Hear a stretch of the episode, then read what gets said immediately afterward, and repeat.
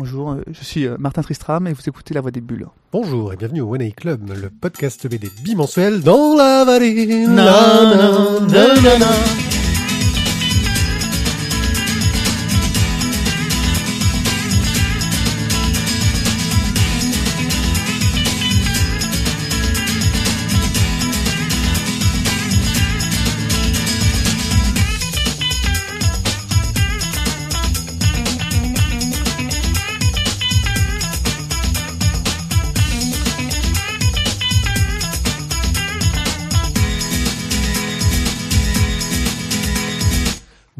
tous et bienvenue dans le One A Club numéro 115. Un épisode qui aurait dû être en live, mais nous avons préféré garder le live pour le dernier épisode que nous ferons chez Synops, car Synops Live disparaît. Nous les remercions grandement de nous avoir fourni les moyens techniques pour faire du live. Voilà, Euh, c'est euh, fini. Rassurez-vous, on fera quand même du live derrière car ils nous laissent l'usage de leur plateforme de diffusion. La formule sera un peu différente. Mais de toute façon, après cela, les lives suivants seront de toute façon à la rentrée. Nous leur survivrons. Notre chanteur, euh, comme d'habitude, euh, c'est Isaac, euh, Salut qui hurle dans le micro et qui vous crève les tympans. Salut les copains Beaucoup plus loin du micro, mais qui va se rapprocher pour dire bonjour, c'est Thio. Bonjour, mais bon, je te fais une turlute rapide dans le hall si tu veux. Voilà, c'était la phrase d'un des bouquins qu'on va lire ce soir.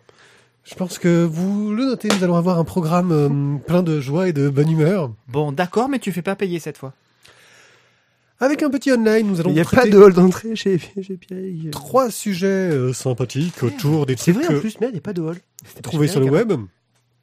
Nos chroniques seront consacrées à Julius, tome 2, C'était pas 3, Pierrick. 4, parce que on va faire 3 pour le prix d'un. Quoi? Pardon? Julius, tome 2, 3 et 4. Et puis comme on est dans les soldes, on va se faire Azimut tome 1 et 2.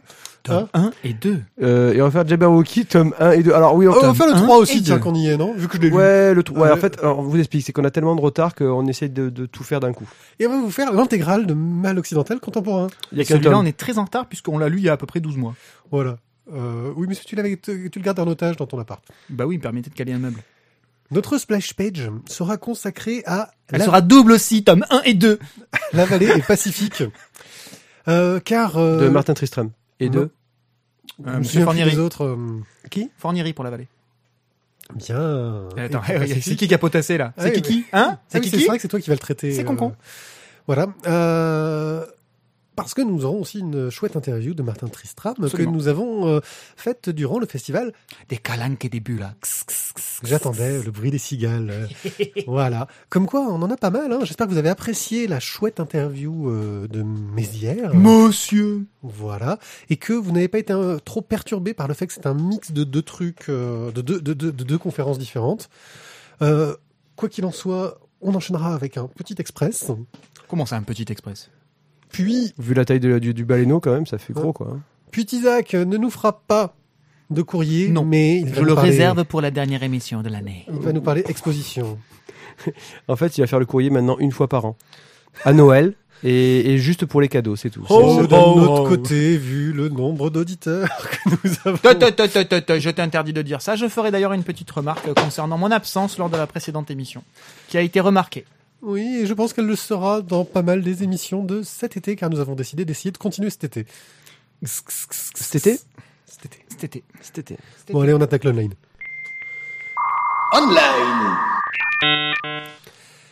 Un petit online très court, car euh, la Fox a annoncé.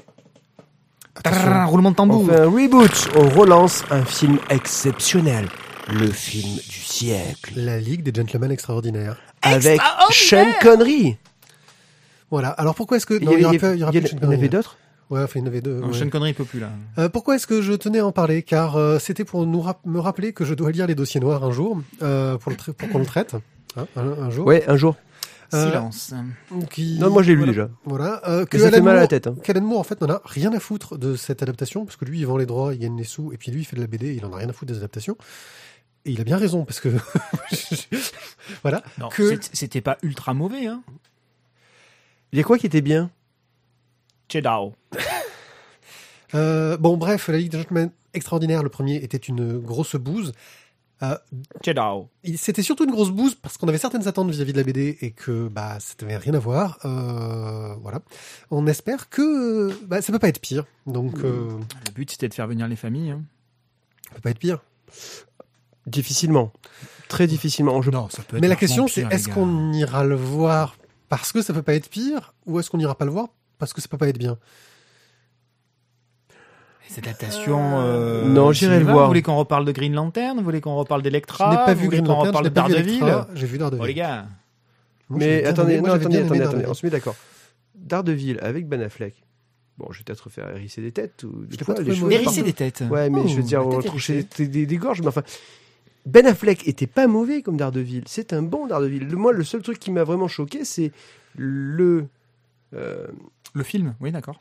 euh, Colin, euh, Colin Farrell, Oui, c'est le tireur. le Oui. tireur qui était à chier et Tout à fait d'accord. Et, et ensuite, la fin qui est complètement pourrie du cul. Mais sinon, en lui-même, je trouve que Ben Affleck le faisait très très bien. On verra ce qu'il donnera en Batman. Et il le fera très très bien en Batman, parce qu'il a, il a un bon visage bien carré d'américain, il a la bonne gueule de... Il est dans la Batfleck Team. Ouais, il le fera très bien. C'est vrai que Ben Affleck est vraiment meilleur comme réalisateur que comme acteur. Mais avec ces deux... Non, il est meilleur comme papa. Il faut qu'il reste papa. Il est bien en papa. hein. Non, réalisateur, il est exceptionnel. Non, mais il est bien en papa. mais papa, pas- je sais pas, je sais pas, c'est pas mon père. C'est pas un mauvais scénariste non plus en fait. Euh, Ouais, enfin... oui. Will Bah, il Hunting, faudrait euh, qu'il bah, il faudrait qu'il fasse pas autre chose alors. Hein Non, mais on a- L'acteur, faudrait qu'il arrête. Voilà. Ouais, de Funès, il a arrêté par exemple. il est il mort. est mort. C'est bien ce qu'on disait tout à l'heure. Voilà, bon. Euh, Roger Carrel n'est pas mort, par contre. Oui, non mais c'est ce que. Voilà. C'est ce qu'on disait Voilà. tout à l'heure. Ça n'a rien à voir. I've been watching you. Bon, on continue dans euh, la. c'est- Alors, Clémentine qui se qui Quand signe tu Clem, fermes les yeux, qui signe devines. Clem Clé- elle le merveilleux. Si elle écoute cette émission, je pense qu'elle qu'elle va vous haïr parce qu'elle a dû subir ça pendant toute son enfance et qu'elle vous déteste. Dangereux. ça, Le mendisant. Allez, souvent vous allez être plus grand et on va quand même y aller. Plus grand. Euh, donc, euh, Pour partir en avion. c'était une des organisatrices du festival des Calanques et des Bulles, euh, sur une très bonne année d'ailleurs. Bon, arrêtez là. Attention, on est en canon. Allons ensemble. Non mais je vais pas y arriver. Euh, Putain, ils sont déchaînés ce soir. Euh, bref, euh, et on voyait qu'elle se baladait avec son petit carnet qu'elle montrait discrètement aux gens. On avait repéré qu'elle dessinait, j'avais vu deux trois trucs, c'était sympathique. J'avais commencé à fouiller un peu, j'étais tombé sur son blog, j'avais trouvé ça plutôt sympa, mais c'était un peu mort, il se passait pas grand chose. Elle a lancé un nouveau blog, elle s'est beaucoup intéressée aux turbo médias. Euh, Ah, le turbo média pour Pierrick. Alors, son turbo média est intéressant. Il y a quelques petits problèmes de rythme. C'est une histoire, une petite histoire euh, d'horreur euh, sympathique. Euh, Il y, a, il y a quelques petits problèmes de, de- de rythme euh, dessus, mais bon, globalement, ça marche plutôt bien. Mais c'est surtout que j'ai découvert un trait que je trouve superbe, un travail de la couleur euh, magnifique. Euh, je le disais il y a pas si longtemps. Euh, elle a le potentiel euh, d'Annelise Nalin quand on l'avait rencontrée justement sur Des Calanques et des Bulles euh, il y a, il y a- il y a trois ans. Trois ans. Euh, qui voilà et je lui souhaite autant de réussite. Donc ça s'appelle I've been watching you. Euh, c'est sur euh, une adresse dure blog.digital-native-comic.com. Euh, Slash turbo média, moins Hive, moins Et Bin, bien moins sûr. Watching, moins You. quoi qu'il en soit, ce sera dans les commentaires, dans, dans le programme de l'émission. Vous pourrez cliquer sur Ouais, le parce lien. que sinon l'adresse est quand même à peu près impinable. euh. Voilà. Le strip hop. Alors encore. Wesh gros, ouais. Encore un, un nouveau euh, format euh, numérique euh, super euh, novateur pour faire de la bande dessinée. Alors, j'avoue Tu veux faire que, ton strip pour Bazook J'avoue que euh, Faut aller dans la place. Ah, ça va être compliqué pour toi, Pierrick. J'ai été absent, hein. là, ça va être double dose. 3h40 d'émission, les enfants, et non, ce n'est pas le téléthon. Bah, normalement, tout à l'heure, j'ai dit en fait que Bon, alors quand tu veux crier avec la voix de Guilux, tu peux reculer un peu. que Tizak en fait devait faire les chansons et les conneries ce soir. Il est bien parti là. Il est chaud patate. Hein. Chaud patate. Bref, c'est un nouveau format qui, en gros, euh, ça m'a plus l'air d'être une sorte de définition pour écrire tes bandes dessinées, pour qu'ils te mettent en fonction du, du support. C'est-à-dire que si tu le lis sur un téléphone, Stop, stop. Cher auditeur, si tu es comme nous et que tu ne comprends pas les mots qui sont dans la phrase de Pierrick, tu peux nous laisser un message. Merci. Alors attendez, je vais parler comme si vous aviez 5 ans. Donc, c'est une façon de faire des bandes dessinées qui va permettre d'adapter le, le Excuse-moi, format de la bande juste, dessinée. pourquoi est-ce que tu ne joues pas comme si on était débile en fait? Pourquoi tu changes ta voix? Si vous aviez 5 ans. Qui vous, donc, Mais quand tu parles des enfants de 5 ans, tu peux leur parler normalement? Ah, si tu leur parles comme ça, tu leur Ah non, mais moi, je, je- non, mais des élèves de, de, de 5 ans en- qui sont précoces en clisse, tu vois. Donc, ensuite, Les précoces en clisse, je t'assure que c'est du lourd. Hein. Mais, eh, mon gamin, il devrait être à la crèche, mais il est déjà en clisse. Oh putain, c'est sévère Il pour en lui. avance. Ah non, mais il a sauté deux classes. Il a là, pour le coup, direct en là, là- pour le coup, certains euh, auditeurs n'ont pas compris. Pas compris, ouais, là, Bon, c'est les classes spécialisées pour les enfants attardés. Ah, Euh, Non, non. Avec, avec un avec un, handicap. avec un potentiel bon, intellectuel fout, limité. C'est pas le sujet. Alors, handicap physique ou mental, il y a, il y a différents types. Bref, Après, on va c'est pas rentrer censé dans les permettre- détails. Pierrick aurait D'écrire sa ça permet d'écrire ta BD, qu'elle s'adapte automatiquement si tu regardes sur smartphone, sur un grand écran, sur un petit écran, si tu veux l'imprimer, etc. Donc, Ah, en, fait, donc en fait, c'est- une sorte de, de format numérique universel. Voilà, c'est l'idée. Merde, c'est le PDF de la BD. Format numérique universel. En trois mots, j'ai résumé numérique donc universel. 5 minutes de phrase. C'est ça. Oui, mais ça, ça fait, oui, mais ton format tu sais pas, numérique. tu, viens, tu viens de créer un nouvel acronyme, le FNU. Oh merde, le, FNU, Le FNU, ben le FNU, c'est pas un super On dirait un syndicat. Euh, C'est un syndicat d'enseignants, le FNU. bon, bref, le FNU. Le FNUSGAN.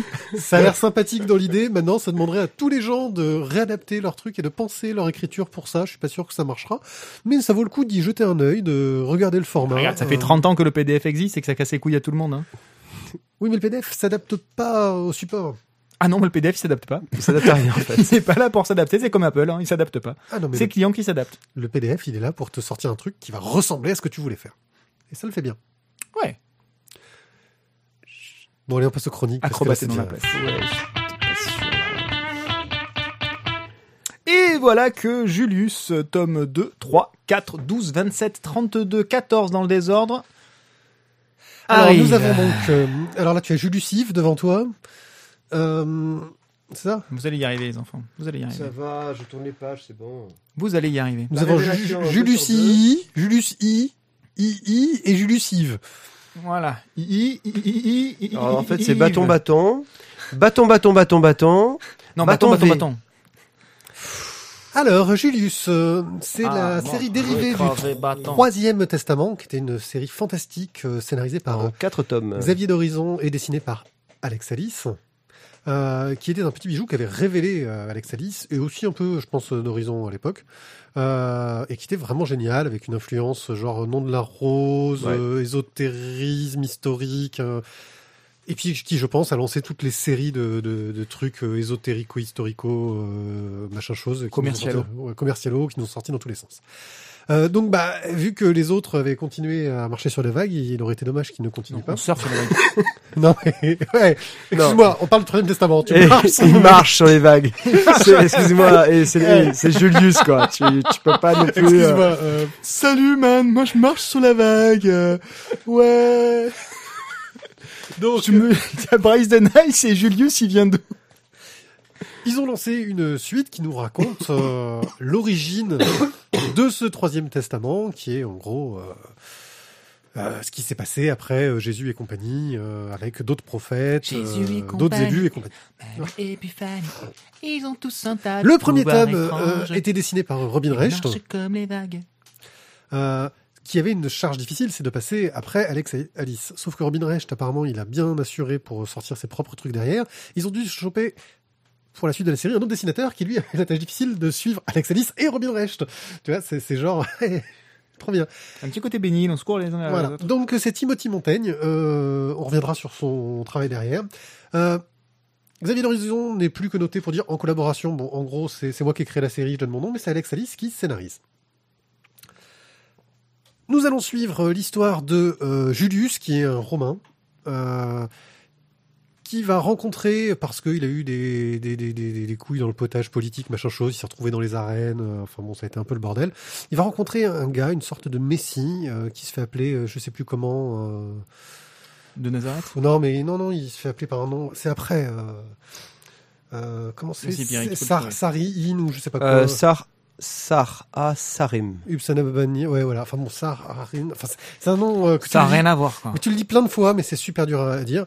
Euh, et qui serait peut-être un nouvel élu, un nouveau messie, etc. Donc, dans le premier tome, euh, pour vous résumer, en gros, on voit comment euh, Julius a la révélation et commence à se poser des questions sur le fait que peut-être que ce gars, a- voilà, surtout que Julius est un romain mais un athée total. Euh, il s'en fout, il croit pas au dieu, il le fait parce que c'est ce qu'il faut faire et, et tout ça. Euh, le tome 2 euh, commence un diptyque, donc les tomes 2 et 3 en forme un entier qui s'appelle Révélation. Et en gros, bah, c'est euh, Simtarsnirin, là, euh, le Messie, qui décide de partir dans une sorte de grande quête pour trouver la révélation. En fait, il part à la recherche de la révélation. Et on va suivre donc cette mésaventure avec les gens qui veulent l'accompagner, qui veulent être ses fidèles car ils croient en lui, ce qui va lui permettre ensuite de libérer euh, le peuple de Judée de, de l'infâme armée romaine. Voilà. Euh, c'est le tome 2. Je pense que j'ai fait un bon résumé. Euh, le tome 3, on voit ce qui se passe après qu'ils soient partis chercher la révélation. C'est quand ils reviennent. Le tome 4. Voilà. J'ai bien résumé? C'est bien résumé. Tome 2 et 3, ils partent chercher la révélation. Tome 4, ils reviennent. Et on attend la révélation.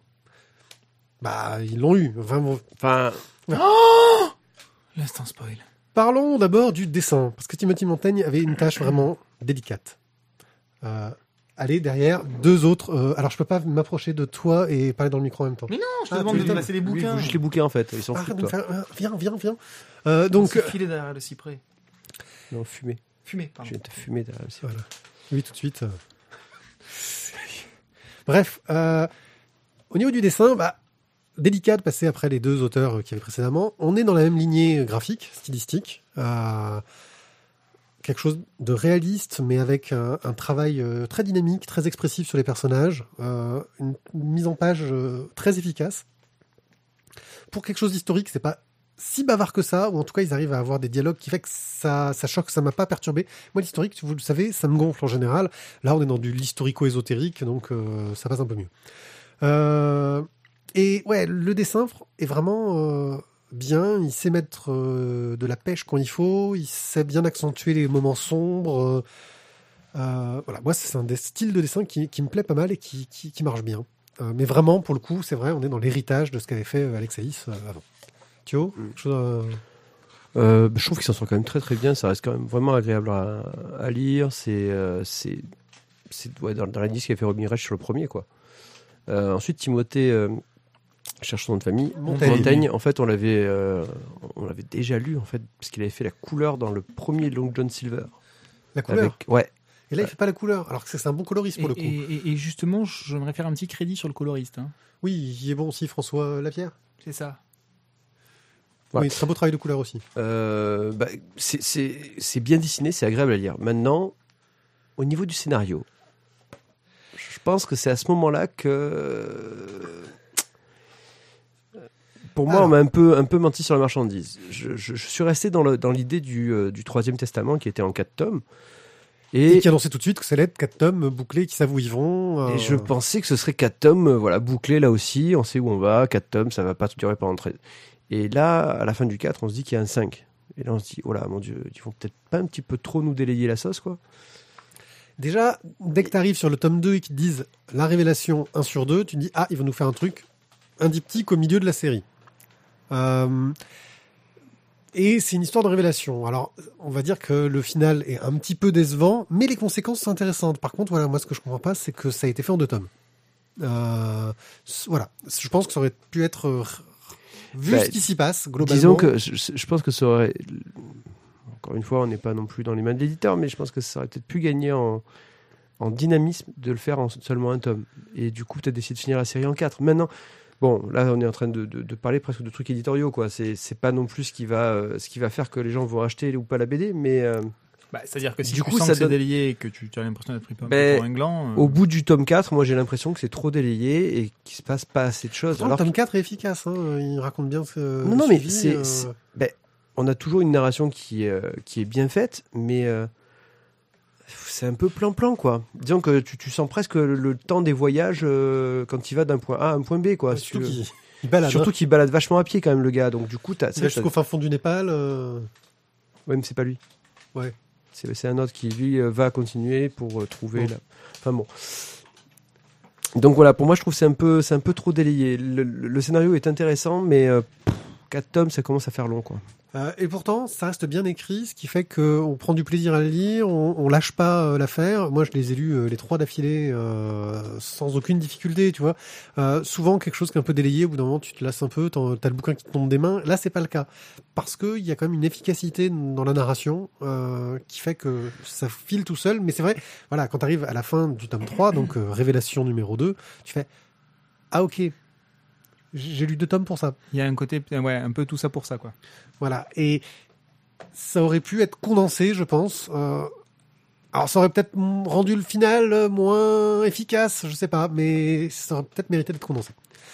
Euh, voilà, donc euh, une série euh, bah, qui, qui, globalement reste sympathique, reste agréable à lire, qui fonctionne bien et qui montre que bah, Alex Alice, qui continue de prouver qu'Alex Alice n'est pas qu'un bon dessinateur.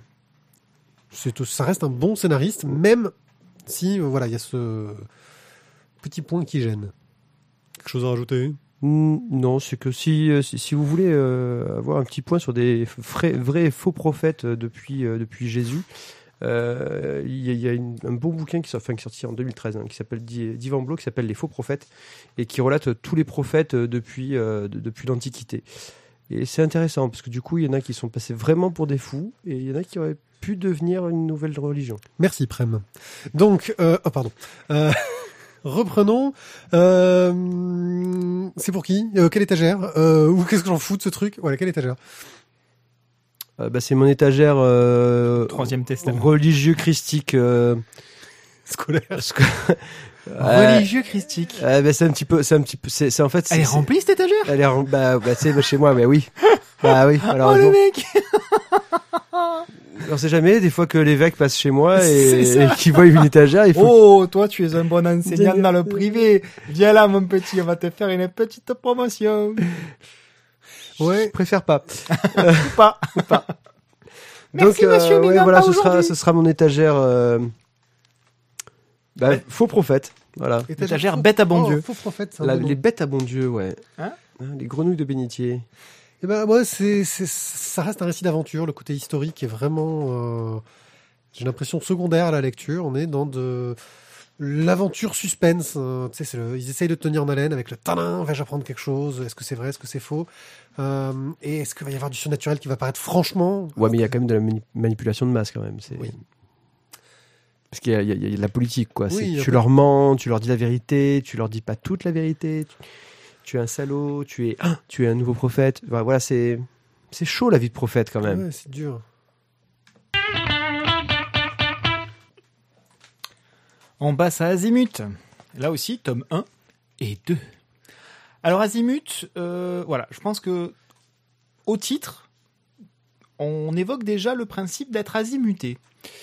Un peu starbé, un peu, un peu dans, dans des choses qui, qui n'existent pas, avec des gens qui ne peuvent pas exister non plus, qui sont un petit peu starbés. Voilà, ça c'est ça c'est l'univers d'Azimut. Un univers un peu décalé, quoi. Donc on est dans un univers totalement décalé où euh, bon le, le- la quête générale reste euh, comment arriver à se libérer de la mort alors qu'il s'appelle l'arracheur de temps dans le dans, dans ce bouquin.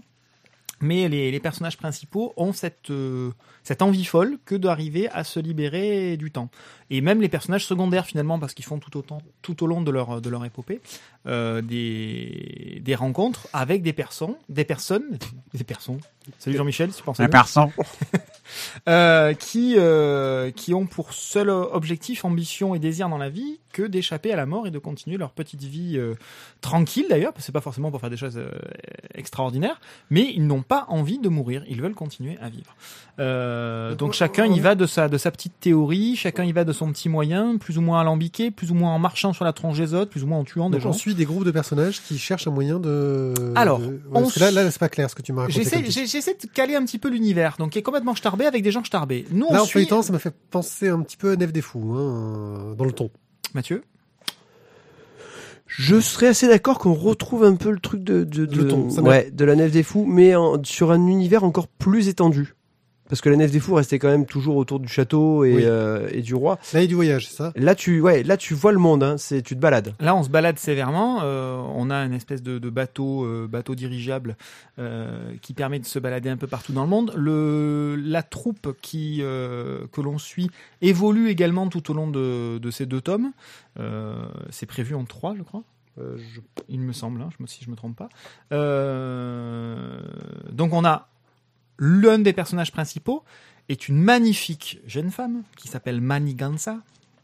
Parce que oui, voilà, il faut, faut savoir que chacun des, des personnages a une espèce de, de jeu de mots à l'intérieur de son, de son nom, qui donne tout de suite euh, le, le, profil psychologique de, de- du personnage. Pierrick, t'avais une remarque? T'ai vu, j'ai cru que t'allais t'approcher. Non, non, non, je, je m'approche du micro au cas où j'ai une remarque. D'accord. Et donc cette, cette fameuse Maniganza, euh, eh bien elle est, elle est aussi, aussi méchante, aussi machiavélique que ce qu'elle est magnifique. Euh, elle fait tourner la tête euh, à un peintre, elle fait tourner la tête à un soldat. Elle, euh, elle est pourchassée par sa mère qui elle-même est une espèce de sorcière. Elle essaye de se faire draguer par un baron euh, euh, qui lui aussi veut la vie éternelle et qui a trouvé un moyen détourné assez particulier pour, pour y arriver, puisqu'il se nourrit de la souffrance des gens. C'est voilà, Il- on, on est dans un univers totalement onirique, totalement barré. Euh, c'est une aventure, c'est une énorme aventure, c'est une énorme épopée, mais totalement barrée et on sait jamais trop où est-ce qu'on va être emmené. Voilà, c'est euh, on se fait mener par le bout du nez. Mais c'est très, voilà, c'est, vraiment un univers qui est super inventif, quoi. As- Ah, c'est royalement et, inventif. et, et tout se tient. Euh, tout se tient. La mer qui se casse, euh, on sait pas pourquoi, qui reviendra peut-être un jour. euh, Il y a- il y a un peu un côté Fred aussi, peut-être, avec ce qu'on pouvait avoir dans Philémon. euh, Non, je, non je sais pas parce que Philémon, j'ai essayé de lire, c'est totalement indigeste. Rappelle-toi, t'as essayé de me refiler la BD, j'ai- j'étais toujours sur mon étagère. Non, je les ai rendus même. Je Ouais. dis que c'était vraiment pas, non, ça passait pas. Pourtant, c'est bien. mais Bon. Ouais, mais non, c'est pas passé. Non, tiens, un côté euh, Alice au Pays des Merveilles au niveau des personnages que tu peux rencontrer qui sont totalement starbés. Tu les croises, ils ont un truc particulier, ils ont un trait de caractère Ouais, particulier, style- ou ils ont un pouvoir magique. Ils ont presque un toc, quoi. et, c'est, et ils ont un toc, voilà, et, euh, et puis voilà, c'est euh, c'est ce petit voyage comme ça qui t'amène à rencontrer euh, tout un tas de, de, de personnages au fil de, de, de l'épopée. Voilà, sachant que la quête ultime reste euh, survivre à l'arracheur de temps, ne, ne plus être dépendant du temps et survivre à la mort. Et l'arracheur de temps, il a, il a une représentation physique, il a un Il n'a côté... pas réellement une représentation physique. On a, on évolue dans un univers où les animaux euh, sont n'existent pas, voilà, en moitié mécanique, à moitié biologique. Euh, on a un personnage, je veux pas trop dévoiler, c'est ça qui est compliqué. On a un personnage qui est un lapin, qui, qui est un personnage central dans l'histoire, Encore? Encore un lapin, mais ce n'est pas Euseb. Et euh, c'est- un personnage qui est parfaitement atypique. Et on, on, on, on le voit se dévoiler que vers la, le milieu fin du tome 2. Et on attend euh, vraiment la suite pour voir ce que ça va donner. Voilà, on est dans un monde où le... euh, c'est présenté comme ça dès le départ, c'est vrai que j'aurais peut-être dû commencer par ça, mais là encore ça donne, ça donne le ton. Euh, Les animaux, l'univers a perdu le nord. On a perdu le pôle nord. D'accord. Et en fait, tout le monde est déboussolé. Oui, logique. Voilà. Et donc les gens sont totalement déboussolés. Les gens sont totalement azimutés. Les animaux sont totalement azimutés. Les, chasseurs, les chasse- chercheurs de trésors, les chasseurs d'animaux particuliers sont tous, euh, tous perdus. Voilà. Ouais, on est, On voilà. est dans un univers totalement bouleversé. Donc, Ouais, ce, que je il disais, faudrait peut-être le, le prendre le temps d'y penser, justement, s'il y avait euh, ce que je disais vis-à-vis de... des pôles Nord qui s'inversaient. Ouais, moi ce que ce que je disais c'est ouais, ça me fait penser à Fred pour ce côté euh, littéral, genre les lettres de l'Atlantique euh, qui sont visibles sur les cartes et sur lesquelles se baladent ces héros dans, dans Philémon. Mais effectivement, il y a aussi euh, ce que vous me dites, hein, ce côté nef des fous avec des personnages qui sont tous aussi barges les uns que les autres, quoi. Bah, disons que ce scénario-là, en fait, il, euh, avoir un scénario qui est aussi inventif et aussi euh, barré, il, il- il ne peut fonctionner que si tu as un dessin qui est à la hauteur. C'est ça. Oh, quelle transition T'as vu Tu as vu cette Bon, transition on a dit du bien du scénario de Wilfried Lupano, nous allons passer au, au- au scénario de Wilfried Lupano, nous allons passer- c'est au scénario de Jean-Baptiste André. Et là, et là, c'est la wash te claque quand même. Là, là c'est waouh. Là, c'est waouh à toutes les pages. C'est waouh à, à toutes les cases. C'est c'est waouh partout. Voilà, c'est waouh. C'est juste waouh. C'est c'est énorme. C'est du détail. C'est du détail dans les décors. C'est du détail dans les constructions. C'est du détail dans les personnages. C'est du détail dans les petits animaux qu'on fait que croiser comme ça. C'est du détail dans les brins d'herbe.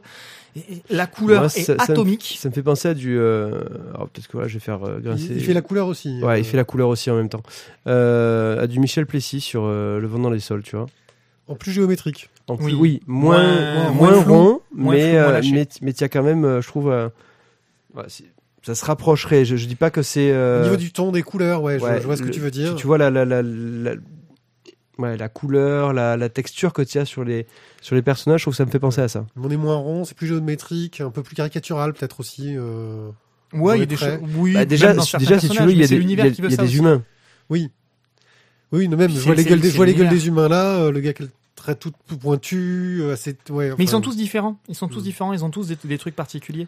Et les femmes sont très rondes, j'ai l'impression. Les femmes sont magnifiques. Euh, Enfin, Maniganza en tout cas. Oui, Mani- parce il y avait beaucoup d'émotions dans ta Il y voix. a, y a- non mais c'est- elle est présentée il a failli- nous sortir l'accent italien, tu vois. aussi. Mais elle est présentée comme étant la, la divinité de la beauté. C'est la, c'est la Vénus réincarnée. Non, elle est, elle est, elle est magnifique. Elle a une garde-robe qui ne peut, qui, qui sort de nulle part en fait, puisqu'elle n'a pas de bagage. Voilà, qui, Et euh, qui peut pas exister. Mais elle a des espèces de petits compagnons avec elle qui euh, qui sont capables de faire tout un tas de trucs, notamment notamment lui coudre des robes. Parce que voilà, hop, on débarque dans un endroit, oh ben j'ai besoin d'une robe de soirée, euh, pif pif paf paf, euh, t'as t'as un plan pour ce soir? Bah ouais, écoute, on a un Ouais, plan. ils on ont, te ils ont un ça. plan, mais ils ont pas beaucoup de tissu quand même. Ouais, mais ils ont des plans. Ouais, mais ils ont pas beaucoup de tissu. Ils ont des plans. Et puis pareil, voilà, tu, tu sens qu'ils sont, ils font partie d'une embrouille. C'est Les, les, créatures de Cendrillon en pleine récession. C'est ça, c'est ça. Donc voilà, alors c'est compliqué de présenter parce que l'univers est totalement barré. Et très riche. C'est très riche, ça foisonne dans tous les sens. Les deux tomes, là vous disiez tout à l'heure que c'était délayé, là en l'occurrence c'est loin d'être délayé. C'est très dense. ouais. On a suis une d'accord. galerie de personnages qui est C'est un défaut, ça reste. Ah non, Ah non, non, non, c'est- c'est- c'est c'est tout à fait digeste. Mais alors, voilà, on est, euh, on se laisse mener très volontiers. Euh, on sent que la, la trame scénaristique est construite. C'est, c'est, on on- on n'a pas l'impression d'avancer dans- nulle part. On sent que c'est, il y, a- il y a quelque chose. Euh, mais alors, euh, voilà, tout peut arriver à n'importe quel moment. C'est, surréaliste. C'est surréaliste. Donc, à lire absolument, à voir au minimum absolument parce que les dessins sont splendides, la couleur est magnifique. Allez-y, c'est que du bon. Quelque chose à ajouter euh, Vivement la suite. Bah ouais, tu la mettras où? Ouais, moi je la mettrai euh, nulle part parce que je l'ai pas encore lu, mais je vais le lire avec ce- vu ce que vous en dites. Alors, Toi, tu euh, la mettras où? Euh, bah, si je peux les avoir, euh, Non, en fait, tu peux pas les avoir parce que c'est les miennes, en fait. Mais d'accord. Bah, moi, en fait, à la maison, c'est compliqué parce que j'ai plus que deux cases dans la bibliothèque. non mais on s'en fiche. on Si s'en fout, avais c'est la ta bibliothèque- BD virtuelle. ta tu vois, bibliothèque ta bibliothèque, virtuelle. tu vois, une bibliothèque de 12 mètres de haut sur 50 mètres de large, Euh, où t'as, où t'as 50 000 ah, bah, comme étagères. je disais tout à l'heure, à côté d'Alice au Pays des Merveilles. Bah voilà, ça c'est simple, ça. Voilà. Voilà, bon, mais maintenant, je suis emmerdé.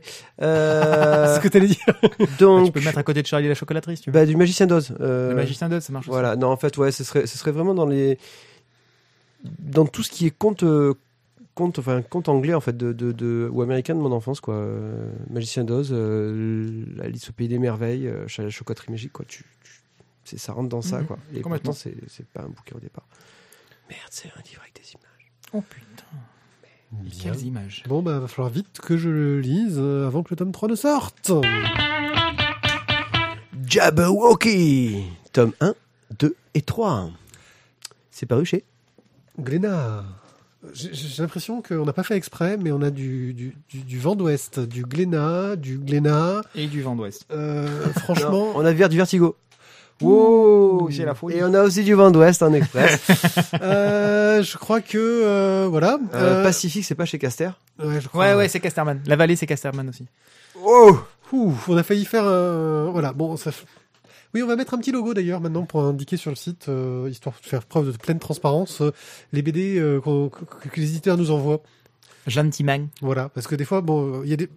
Vendouest, on aurait pu le recevoir car il nous les envoie, euh, mais les azimuts euh, ont été achetés. Je pense que je, je- là, c'est peut-être pas le débat, mais je pense qu'il faudrait dans ce cas-là, tu vois, si tu mets ce qui est en SP, il faut aussi rajouter en fait les séries qui sont suivies par nous au départ.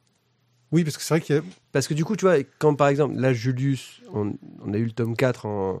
le 3 Oh. aussi. Euh, 3 et 4 ouais, en SP, sauf qu'en fait, c'était une série que je suivais. Oui, oui, bien sûr. Donc, si tu veux, c'est pas non plus un SP qui sort de nulle part qu'on n'aurait Ouais, jamais acheté. Voilà, mais Tu vois, non, mais, non, mais c'est important, je pense. Ceci étant dit, c'est bien de remercier les éditeurs aussi. Oui, oui, parce qu'ils nous font plaisir et ils nous font lire des mangas parce qu'effectivement, euh, comme vous le savez, on n'est pas des, des, des fous de manga euh, parce qu'on a un peu lâché, euh, mais on n'a rien contre. Et donc des fois, il y a des titres qui Bien nous, au contraire. qui nous qui nous interpellent. Et j'avais vu Jabberwocky qui, qui sortait, j'avais vu la gueule que ça avait et graphiquement, bah c'est piqué un peu les yeux, mais le pitch était vraiment euh, étonnant. Euh, nous allons suivre euh, Les aventures d'une jeune fille euh, qui s'appelle euh, Lily. Euh, Lélé. Une sorte de Lara Croft. ouais, c'est une sorte de Lara Croft euh, qui est une espionne qui travaille euh, pour les pour les Anglais euh, et qui, euh, alors qu'elle doit retrouver euh, une orbe qui a été volée, donc on est dans un, je sais pas quel siècle c'est ça, c'est euh, 19e, Euh, 19e, ouais, ouais. on est dans un 19e siècle. Euh, Même début 20e. Hein. Ouais, peut-être même début 20e. Enfin bon, une orbe qui a été volée, euh, elle va pour essayer de la fin ouais, fin 19e début 20e. Bon, elle va pour la récupérer et elle se retrouve confrontée euh, à quelqu'un qui lui aussi veut le récupérer pour travailler pour une faction qui est secrète et qui en fait explique que les dragons existent, en fait les dinosaures Les existent dinosaures existent. euh, et ont eu une existence parallèle secrète dans notre monde. Et qu'en fait, une, une partie des dinosaures euh, fait partie de l'armée secrète qui défend l'Empire russe depuis euh, des, des siècles et des siècles. C'est là qu'ils ont trouvé, on va dire, refuge. elle qui était un peu manipulée et arnaquée euh, par ses par ses employeurs, se fait passer. Ce qui est le plus excellent, en fait, c'est de voir, tu vois, l'air euh, dubitatif totalement de Tizak, en fait. Tu vois, c'est le... Médusé. Oui. C'est quoi ce pitch, quoi? Vladimir Poutine est un dinosaure. Attends, on t'a pas encore parlé de Mao Ah, c'est- Tse-tung. c'est- On t'a pas encore parlé de Mao Tse-tung. Euh, Donc, oui, oui, on va te parler de Mao Tse-tung. Euh, donc, C'est une tortue. elle se retrouve à devoir, euh, à- à- dans, le premier, euh, dans la première histoire, en gros, elle va se retrouver à rentrer dans l'armée secrète euh, pour travailler pour eux. Euh, elle se fait passer pour morte auprès de ses employeurs, euh, etc. Et on se retrouve dans un scénario à mission où, bien sûr, on est dans de l'espionnage action avec des trahisons, euh, des, des gadgets euh, et des dinosaures. Euh, et ça part dans tous les sens. Par exemple, on t'apprend que l'orbe, alors je- c'est du mini spoil parce que tu, tu, tu y penses très vite. En fait, c'est un œuf, mais c'est l'œuf de l'élu qui doit diriger l'armée. Euh, C'est- donc- En fait, c'est... Lara Croft qui a rencontré James Bond, qui a rencontré Jurassic Park. C'est ben, c'est un peu ça. Un peu ça, ouais. voilà, on apprend qu'il y a plusieurs castes de dinosaures qui se tapent un peu sur la gueule et qui s'aiment pas. Oui, parce qu'en fait, il y en a qui sont plus intelligents que d'autres, il y en a qui sont euh, plus, euh, plus costauds que d'autres. Enfin, voilà, c'est... Il y en a qui ont une mauvaise réputation. euh, Voilà. Par exemple, euh, attention, attention, on va passer le, le point euh, raciste. Euh, Le, le- le héros, c'est un oviraptor, et l'oviraptor, c'est un peu comme un arabe, quoi. Ils sont considérés comme des voleurs et des escrocs. Tu vois? Alors que pas du tout. Parce que soi-disant, en fait, ils bouffaient les œufs des autres dinosaures. Voilà, En fait, c'est pas vrai. voilà. C'est une rumeur alors C'est une rumeur, c'est Voilà. ça. Ah, les Arabes ne sont pas voleurs. Bah, pas plus que tout le monde. voilà. Maman, si tu m'écoutes. Ah, c'est... Ouais. Voilà, je dirais rien. Voilà, bon, on était dans les clichés euh, racistes de base, mais c'était pour. euh, je, je, je pense que c'est un bon point de vue. Euh, pour. euh, non, non, c'est pas ça que je veux dire. C'est une bonne façon Non, de, D'expliquer, c'est une bonne le contexte. façon d'expliquer le contexte, voilà, parce que c'est un bon point de vue, ça marche pas. Non, non, non. Jabberwocky aux éditions du Front National. Ah, super. Euh, bref, euh, on est dans cette série. Elle ressemble pas du tout à Marine, par contre. Hein, je... Non. Euh, on est dans une série d'espionnage euh, hallucinante, euh, mais avec un scénario qui marche bien. C'est vraiment ton, ça, ça, ça va à 100 à l'heure, c'est péchu, c'est fun. Il y a de l'action, du combat, des poursuites, des révélations non-stop. Tu sais quoi, moi, quand je pense à ça, j'imagine la gueule quand même de, de, de, de- l'auteur qui est allé démarcher un éditeur en disant Bonjour, je, voudrais faire un truc sur les dinosaures euh, avec un truc d'espionnage. euh. Ouais, Voilà, mais, mais l'auteur, je crois, ne se prend pas non plus super au sérieux. en fait. ouais, mais l'éditeur non a- plus apparemment. a- hein. Non, il y a un gros second degré parce que c'est fun, c'est pour le fun en fait. Le gars il s'est dit, hey, je vais faire un truc, euh, j'ai envie de faire un truc euh, f- pseudo-victorien avec des dinosaures, euh, ça va être cool. Ouais. Et il y a des espions, ouais. C'est Austin Powers dans Jurassic Park. Il s'est encore planté. Euh, et je parlais Mojo Bon. sur le scénario, Thio, est-ce que tu me... Non, sur le scénario, je te suis complètement. C'est euh, c'est très bien écrit, c'est vraiment agréable, euh, très dynamique. Il y a plein, il y a plein de rebondissements. Le tome 2, moi, j'ai trouvé vraiment intéressant parce que de- là, tu commences un peu à voyager justement avec nos. Oui, donc Mao Tse-tung, en fait, elle doit protéger un bébé Mao Tse-tung parce qu'il y a une prophétie qui dit qu'il va essayer de libérer le peuple.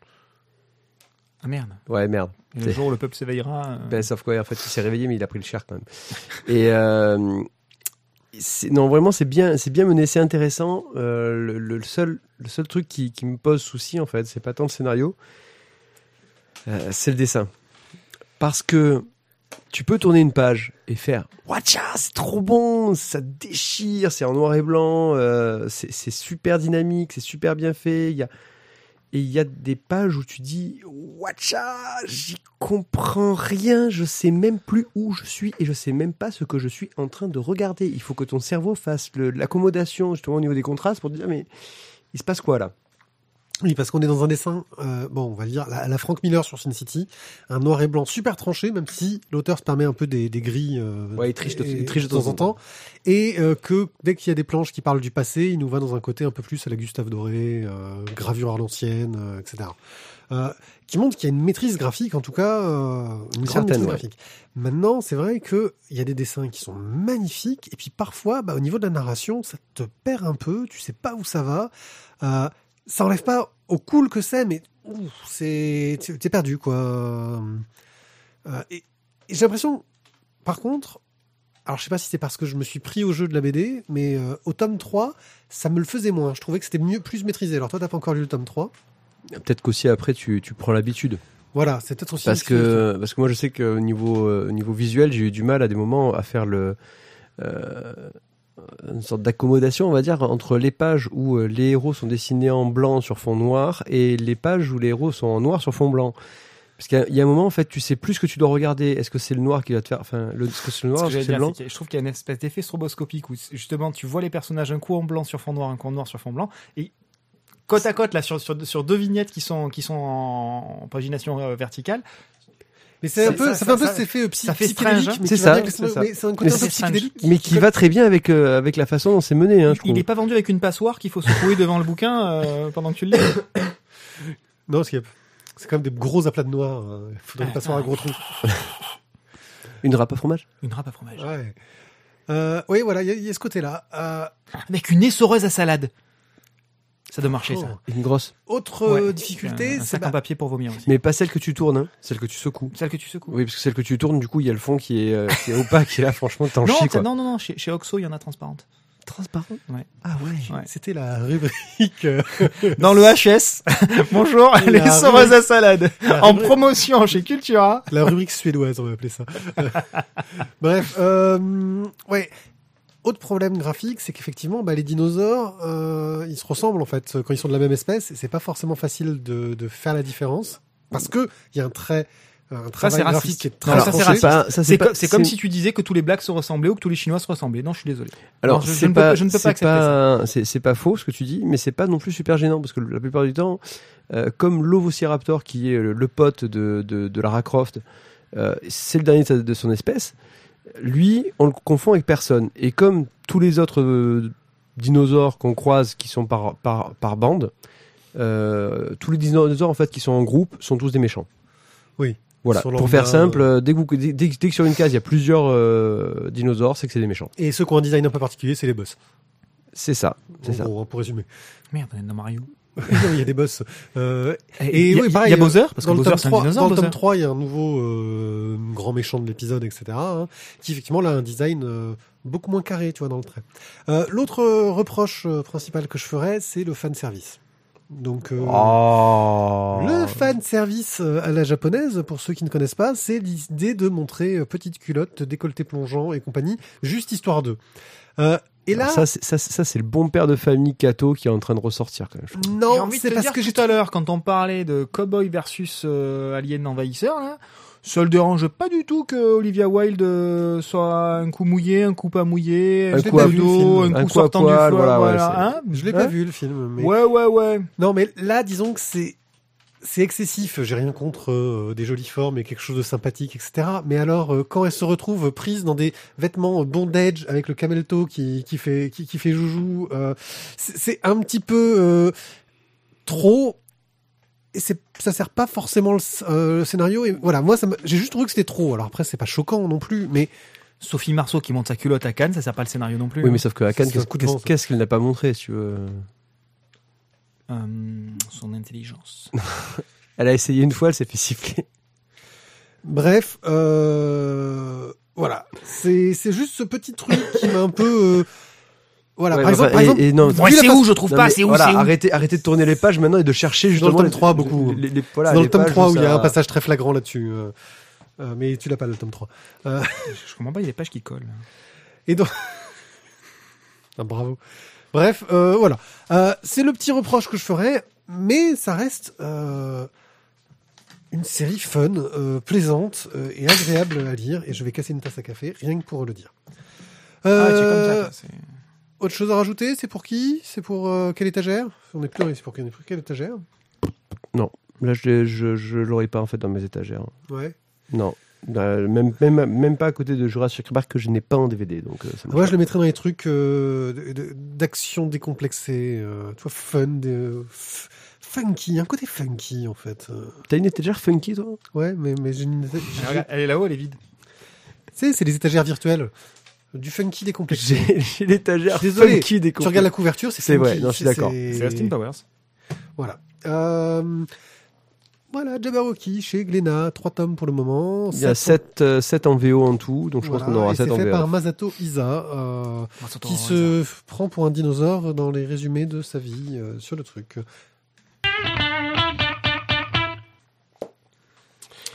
Et maintenant, nous allons parler de Mock, Mal occidental contemporain. de François Bégodeau et de Clément Oubrerie, paru chez Delcourt. Ah, c'est un Delcourt, yes Ouais, c'est bien les gars. Ok, alors Thomas, Thomas, le petit Thomas, il a beaucoup de difficultés. Le petit Thomas, il a du mal. à- il est timide, il a du mal à se trouver, à communiquer avec les, les gens, surtout à communiquer avec les meufs. Et, hum, et Thomas, en fait, il aimerait bien, bien trouver quelqu'un pour passer du temps avec lui, quoi. Mais du temps une nuit ou du temps Bah, deux temps les, les deux. Les deux, mais finalement, il s'aperçoit vite que les meufs qui sont un petit peu trop open, ça lui plaît pas non plus. Tu vois, la meuf qui, euh, qui lui met un porno, euh, enfin, qui est la stagiaire de, de, de- de sa boîte et qui euh, l'invite chez lui, qui lui montre un porno et qui lui dit bon, on couche ensemble. Là, ça la, ça la refroidit, quoi. Ouais, c'est- c'est c'est- le trentenaire qui se demande comment est-ce qu'il pourrait draguer sans passer pour un gros lourd. Et... C'est voilà, il veut, il veut, il voudrait du sexe, mais il voudrait pas être un pervers. Voilà.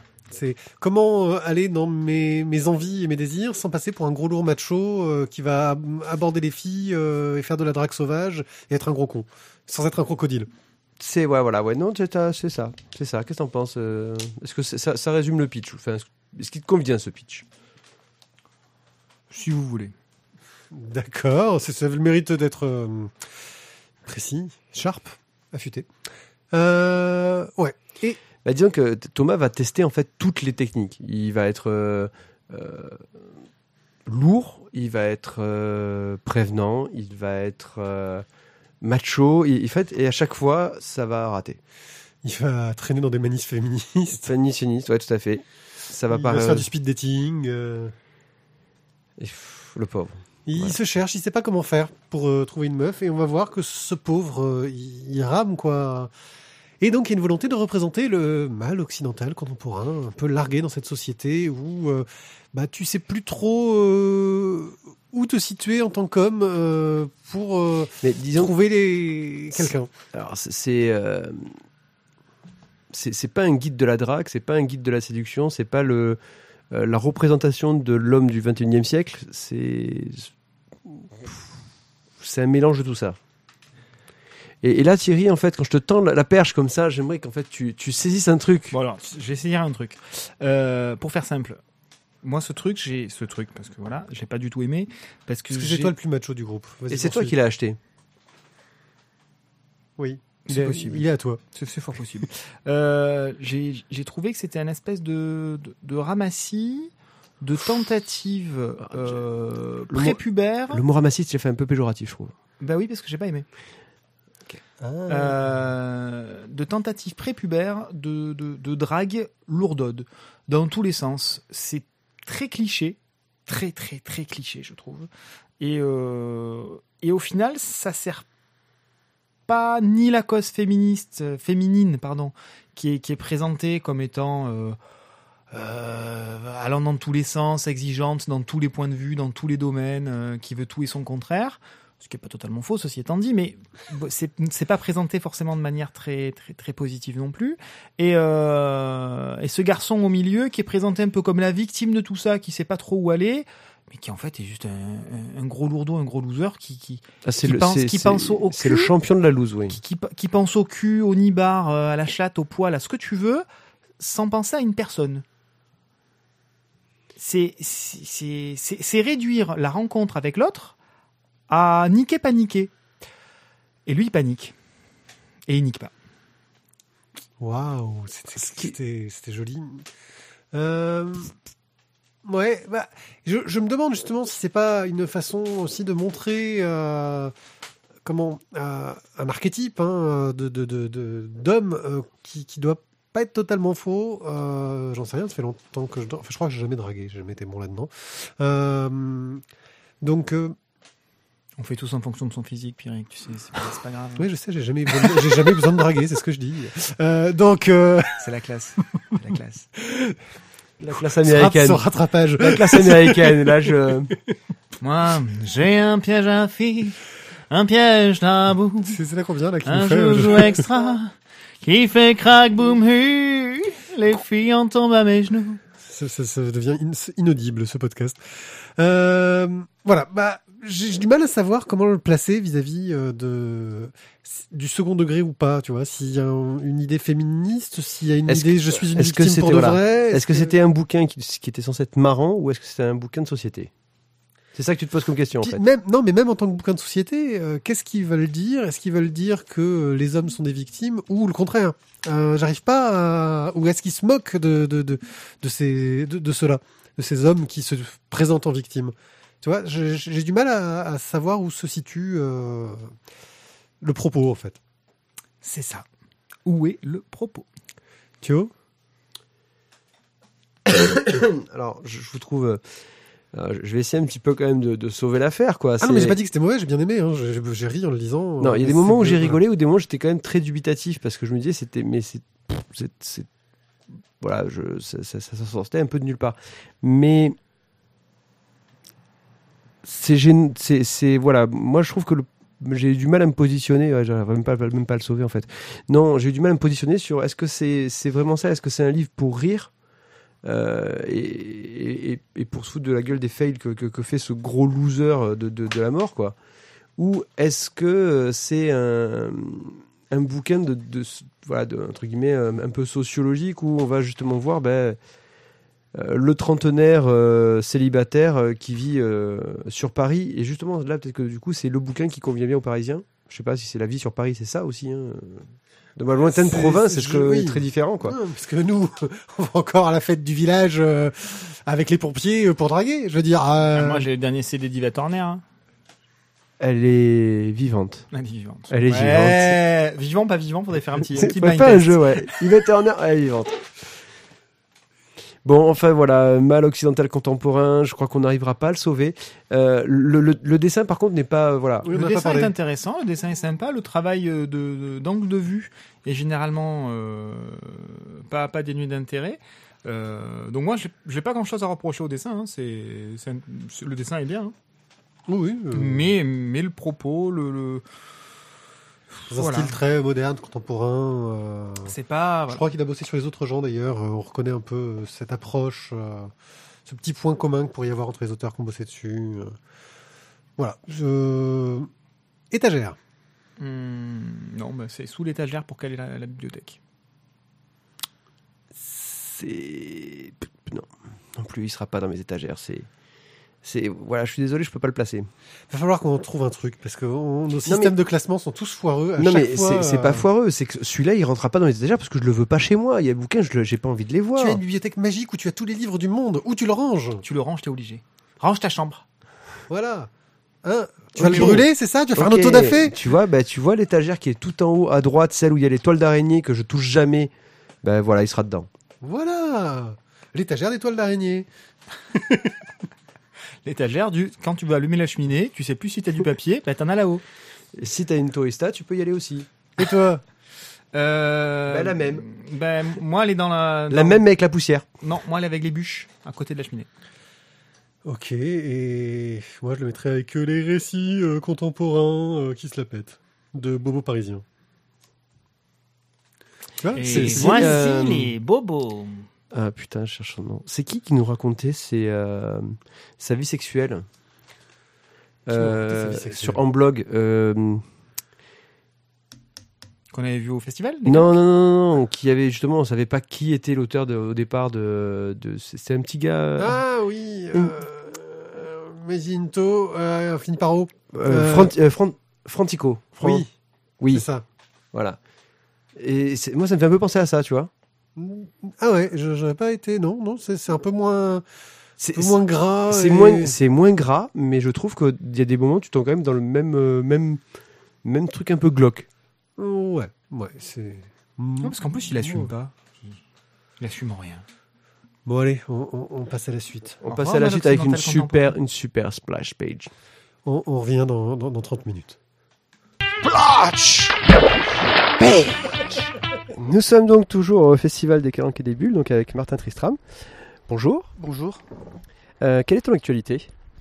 Actualité, euh, dire, euh, ce, que je, ce que je fais en ce moment. Non, non, non, enfin, je- l'actualité, qu'est-ce qui se passe? Ton avis sur la politique euh, Non. Non. Euh, on avait dit quoi? C'est une question de merde? Alors, celle- celle-là est pas de moi en plus, donc du coup, là, j'ai vraiment aucun.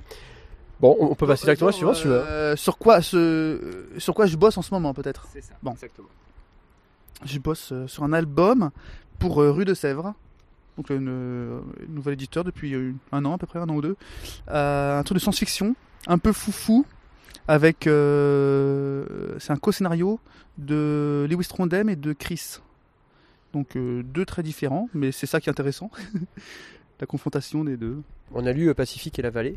Euh, dans Pacifique, on avait. euh, Enfin, moi, j'avais une question. C'était euh, quel est ce livre en fait qui, euh, voilà.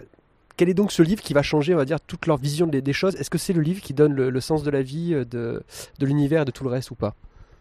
Ouais, c'est un peu ça. Alors ça, c'est la grande question que- qui revient tout le temps, que, que les lecteurs me posent régulièrement en dédicace. Et moi-même, je, me la pose un peu. Puis de toute façon, euh, euh, avec, mon, avec mon collègue, on, se l'est beaucoup posé aussi en, faisant ce, l'album. Alors, euh, version longue ou version courte? Version longue, alors au début, on était... Enfin, moi, je, voulais mettre quelque chose derrière ce livre. Quelque chose de, de- de concret. Alors, je pensais un truc style un manifeste anarchiste, donc toujours un truc qui ouvre, qui ouvre les- l'esprit, mais le, citer et puis euh, travailler en ce sens. Mais alors, voilà, après, moi je m'y connais pas du tout, enfin, euh, dans la, vraiment la, politique, euh, et puis c'était très délicat de traiter ce, genre de sujet sans, sans vraiment s'y connaître. On peut pas très, on peut pas parler. du, communisme si on s'y connaît pas bien quoi. Alors comme moi je me sens pas très politisé tout ça, c'était vraiment casse-gueule. La version plus poétique euh, me parlait. Donc le livre pour moi, bah, parce que chaque en fait, euh, voilà, je, vais vous dire quelque chose de génial que, que beaucoup de, de- gens euh, disent, c'est que chacun y met ce qu'il veut derrière, mais ça, mais j'ai quand même une, une idée pour moi. C'est que c'est le livre, il représente la lecture, le fait d'ouvrir un livre, de s'ouvrir, de s'ouvrir au monde, et c'est quelque chose qui, qui voilà, qui, me marquait avec les Allemands pendant la Seconde Guerre, mondiale. C'était les, les autodafés, tous les livres qu'ils avaient brûlés, cet obscurantisme. Alors euh, je me suis, parti un peu de là en me disant, euh, tiens, c'est un peu comme euh, c'était la revanche des livres qui ont été brûlés. Donc on a voulu taire les livres, bah, les livres ils vont revenir dans la gueule une fois, deux fois, voilà, de manière très exponentielle. Donc c'est la lecture en général, tout simplement. Moi, j'avais vu- un peu une sorte d'allégorie de la, sirène. euh, L'impression qu'en fait, euh, comme sur le final, attention, je révèle pour ceux qui. Donc, euh, qu'on voit tous ces bateaux qui, s'échouent sur cette île, euh, comme si c'était en fait le livre, c'était une sirène qui les amenait de toute façon à tous s'échouer sur une île. Et, j'ai eu une vision du, final un peu pessimiste en fait. Je sais pas si c'était volontaire, parce qu'au final, voilà, on a l'impression que ce livre les amène à leur perte. Oui, alors ça c'est pour pas avoir un, discours trop monodirectionnel, pour pas être trop tout blanc ou tout noir. Ça c'est pas quelque chose qui m'intéresse particulièrement. Euh, et quelque chose de, plus subtil, plus nuancé, euh, avec plus de couleurs.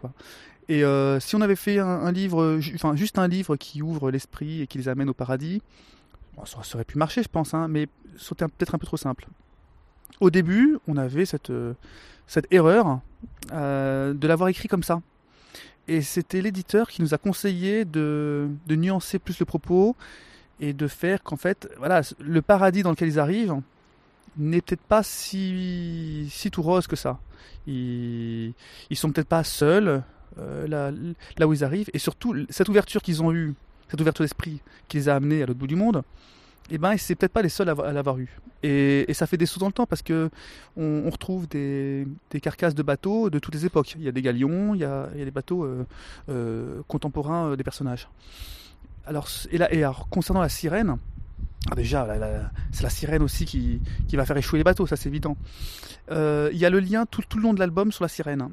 La sirène, euh, moi je, la considère un peu comme le, le, lapin, lapin, lapin blanc dans Alice qui, qui est finalement le, la clé de passage. C'est le lapin qui va faire basculer le personnage dans un monde euh, autre, un monde décalé. Ah, joli ça. Donc il y a le corbeau qui passait. Euh, On va tous mourir. Ouais.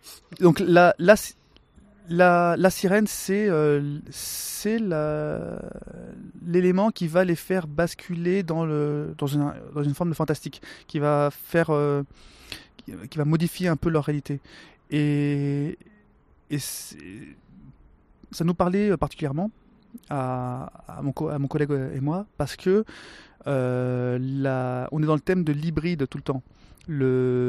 Déjà on est deux dessinateurs et deux scénaristes. Enfin euh, on a tout fait à quatre mains. Mais vraiment à quatre mains euh, on n'a pas fait euh, euh, on, a, voulu créer une espèce de monstre qui est euh, l'association de nous deux. Qui est euh, ni lui ni moi ni l'entre-deux. C'est carrément autre chose c'est ça ça ressemble pas c'est pas un, décalque de ce qu'on peut faire chacun euh, séparément et euh, donc voilà, on, est hybride, on a créé un monstre. Et, et le sous-marin, c'est aussi un, un, navire hybride. C'est un bateau qui, qui coule, euh, qui se fait livrer au début un, un bonhomme par un hydravion qui est aussi un avion hybride qui flotte et qui vole. Et donc du coup, la sirène, c'est ça, c'est oh, c'est femmes et poissons. Et donc ce, côté hybride, il est, il est vraiment sous-jacent dans tout l'album. Et c'est ce, monstre, euh, cette chimère, qui, qui va doucement prendre les personnages par la main et les faire glisser dans le fantastique. Et la sirène, c'est quelque chose qui existait vraiment dans, dans la mythologie, euh, de, même, de, même, même encore en 45 et même encore aujourd'hui. Hein. Ce n'est pas que Ulysse. Euh, ça faisait euh, beaucoup fantasmer, euh, fantasmer les marins, mais dans, dans les deux sens, hein, autant en positif qu'en négatif. Ils avaient peur, mais en même temps, c'était aussi, le- c'était aussi leur mascotte et leur, leur mère qui, qui pouvait un peu les aider. Donc tu as créé une sorte d'auteur hybride pour Pacifique. Sur la vallée, euh, tu te retrouves au dessin. Euh, tu es parti sur un style donc euh, qui est beaucoup plus personnel. Ce serait ça ton style? P- oui, on peut dire que oui. Après, il y, a, quand même un lien entre les deux. On retrouve le même genre de. En fait, c'est surtout la, le rendu qui est différent, l'outil. Pacifique qui est euh, ancré avec des masses de noir, qui a un graphisme euh, dur, euh, plus plat, et la vallée est plus en douceur parce qu'il est au crayon, plus plus qui est moins moins précis, un peu plus flou, parce qu'on est aussi dans une autre forme de folie qui est dans quelque chose de, très marginal. Donc il fallait, enfin, je, voulais que le, dessin soit en accord avec ça. Et euh, oui, donc là c'était c'était 100% moi, ça c'est sûr. Mais euh, je n'ai pas non plus une seule facette et je j'ai pas envie de garder une seule facette. hein. Je cherche à adapter mon, mon dessin aux propos que je dois illustrer. Donc euh, une histoire de guerre comme dans Pacifique, dans un sous-marin, c'est dur, c'est mécanique, euh, le, graphisme, ça serait bien qu'il puisse euh, aller avec, que ça coule de source. Dans la, pour quelque chose de, de- plus foufou, euh, le crayon euh, s'y colle. Et actuellement, je travaille sur un, autre album où, donc, où je dessine tout seul, et je suis entre les deux. J'ai un ancrage, mais avec des réaux de crayon pour adoucir un peu le côté ancré, et peut-être pour ajouter des textures comme des cheveux, des, tout, tout ce qui est un peu organique, hein, des, des vêtements, de la végétation, où là le crayon est un bon outil pour le, pour le présenter. Quoi. Il y a beaucoup de, il y a une grande euh, richesse dans le dessin de la vallée, justement, de nom- plein de petits détails dans tous les sens, euh, des petits gags graphiques, euh, visuels. C'était pour aller dans ce sens de la folie, justement? Ah oui. Oui, complètement. Bah, moi, en tant que lecteur, je, suis friand de ça. Moi, j'adore euh, euh, Meubus et Franquin, qui, qui, où il y a plein de choses cachées dans les planches. Et, euh, et donc mon, maître Franquin euh, disait, euh, enfin justement, lui, il rajoute plein plein de, de bordel dans le bureau de Gaston Lagaffe, des petits machins à regarder dans le fond, des publicités, des machins. Pour, pour les autres lectures, la première lecture, on va, on va rester sur le texte et le gag. Et la deuxième lecture, on va découvrir des choses. Et la troisième lecture, la troisième lecture encore des choses. Et, et c'est ce que je cherchais aussi avec, euh, avec la vallée, donc euh, pouvoir découvrir des petits, des petits détails. euh, et puis c'est aussi plaisant, c'est aussi une espèce de jeu avec les lecteurs de, de cacher des, des éléments euh, derrière, derrière, d'autres éléments, et pour me dire est-ce qu'ils vont les voir ou pas? Il y a un petit Charlie à un moment donné à trouver. voilà, des, des, des petites conneries comme ça. Ah, tu as trouvé Charlie Ouais, c'est bien. Euh, moi j'ai trouvé Bastien Vives. Ah, alors, il est très très bien caché et, et- il- il est- et je l'ai même caché euh, bien exprès. Par contre, euh, sans la ville, il est vraiment. bah, j'ai même écrit son nom, quoi. C'est, il, il est, il est plus clair. Oui, j'ai, j'ai tellement cherché à cacher, cherché à cacher, c'est rigolo ça, des, des éléments, euh, des détails, qu'il y en a même qui sont que vous verrez jamais, qui sont cachés, que j'ai que j'ai dessiné dans les dans les bulles, enfin derrière les bulles, sous, sous les bulles, ou et dans la marge hein, de mes mais qui, mais qui ont été euh, qu'on ne voit pas euh, dans l'album imprimé. Parce qu'après, quand, quand je fais mon montage en numérique, je plaque mes bulles dessus, etc. Mais j'ai glissé des, des petits gars qui sont derrière les bulles.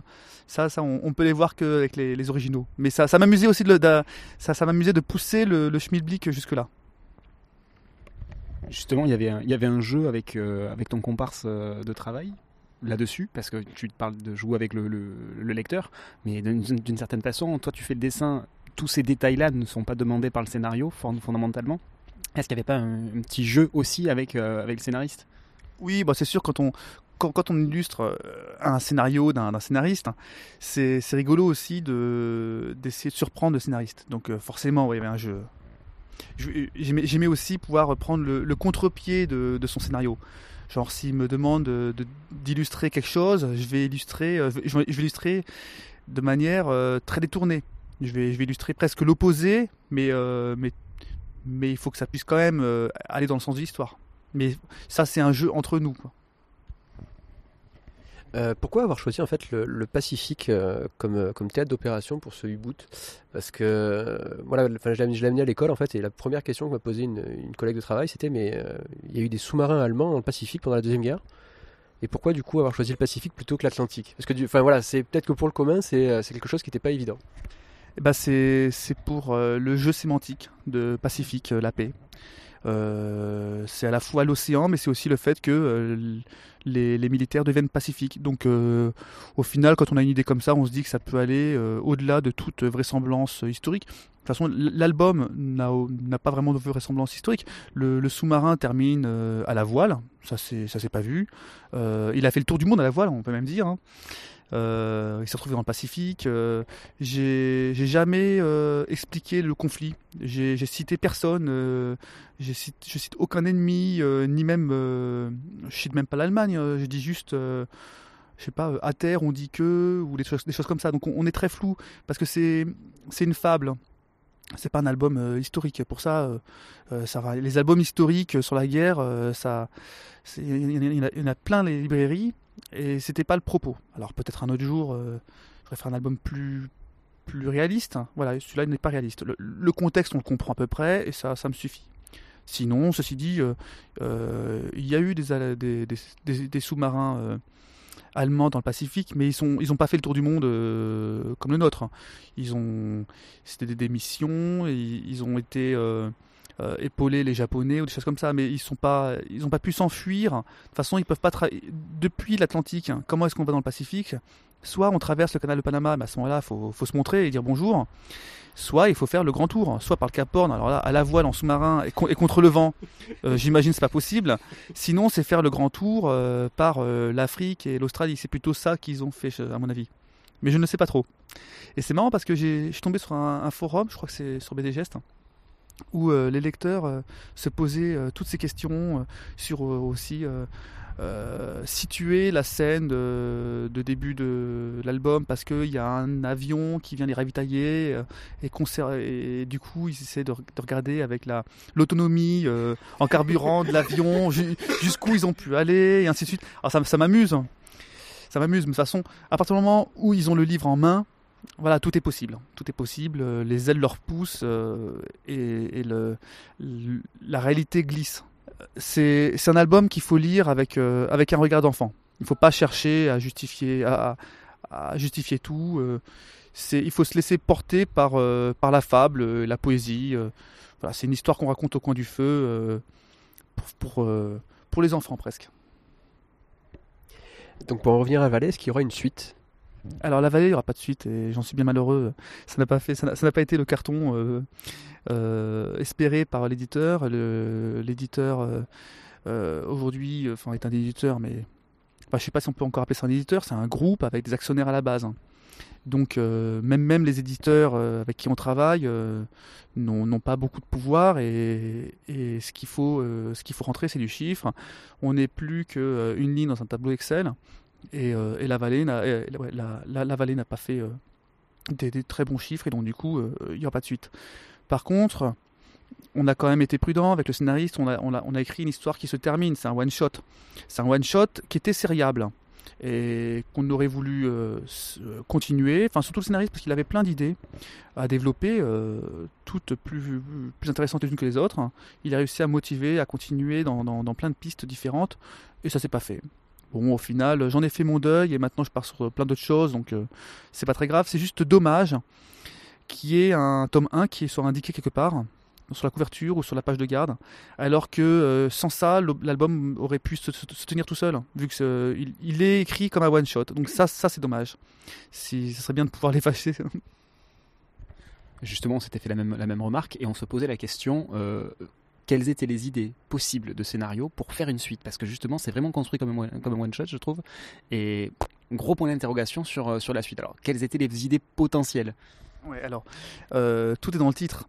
Le, personnage principal, c'est c'est pas les héros, c'est le lieu, c'est la vallée, c'est un monde de fous. Donc en fait, la, la vallée, ce- cet univers, cette histoire, c'est juste une porte ouverte sur un monde euh, foufou, foutraque, euh, qui est peuplé de, de fous, un asile ouvert. Donc là, on a suivi des personnages, on pourrait suivre d'autres personnages, mais euh, l'idée c'était de suivre encore ces personnages-là, avec d'autres situations de, folie. Ils restent, dans la vallée tout le temps. Et euh, à la fin de, l'album, euh, le, grand directeur de la vallée meurt et au fait, il va laisser la place à sa fille et c'est elle qui va diriger la vallée alors qu'elle ne sait pas faire. Donc au fait, le tome 2 était, enfin, il, avait commencé à être écrit, j'ai même commencé à dessiner. Euh, C'était justement, ils essayent de, gérer la vallée alors que c'est des gros nazes. Et c'est ça qui est rigolo. Et donc du coup, ça fait des, situations euh, pas possibles, surtout qu'ils sont, toujours confrontés à des fous. Mais après, on peut imaginer à chaque album euh, des nouveaux fous, des nouvelles situations. Et puis, le scénariste avait des idées de structure d'histoire très différentes. Une fois, il peut y avoir une histoire en, en marabout de ficelle de cheval, euh, où un élément n'apporte un autre euh, jusqu'à devenir euh, quelque chose d'énorme. Une autre fois, c'est quelque chose de très, euh, minimaliste. C'est juste le personnage veut descendre une rue et il n'y arrivera jamais à descendre sa rue et à, chaque fois il rencontrera des personnages qui l'emmèneront dans une autre direction. Enfin, après, ce sont des, mécaniques scénaristiques, des, mé- des mécaniques scénaristiques différentes à développer dans cet univers foutraque. hein. Donc c'était assez vaste à traiter.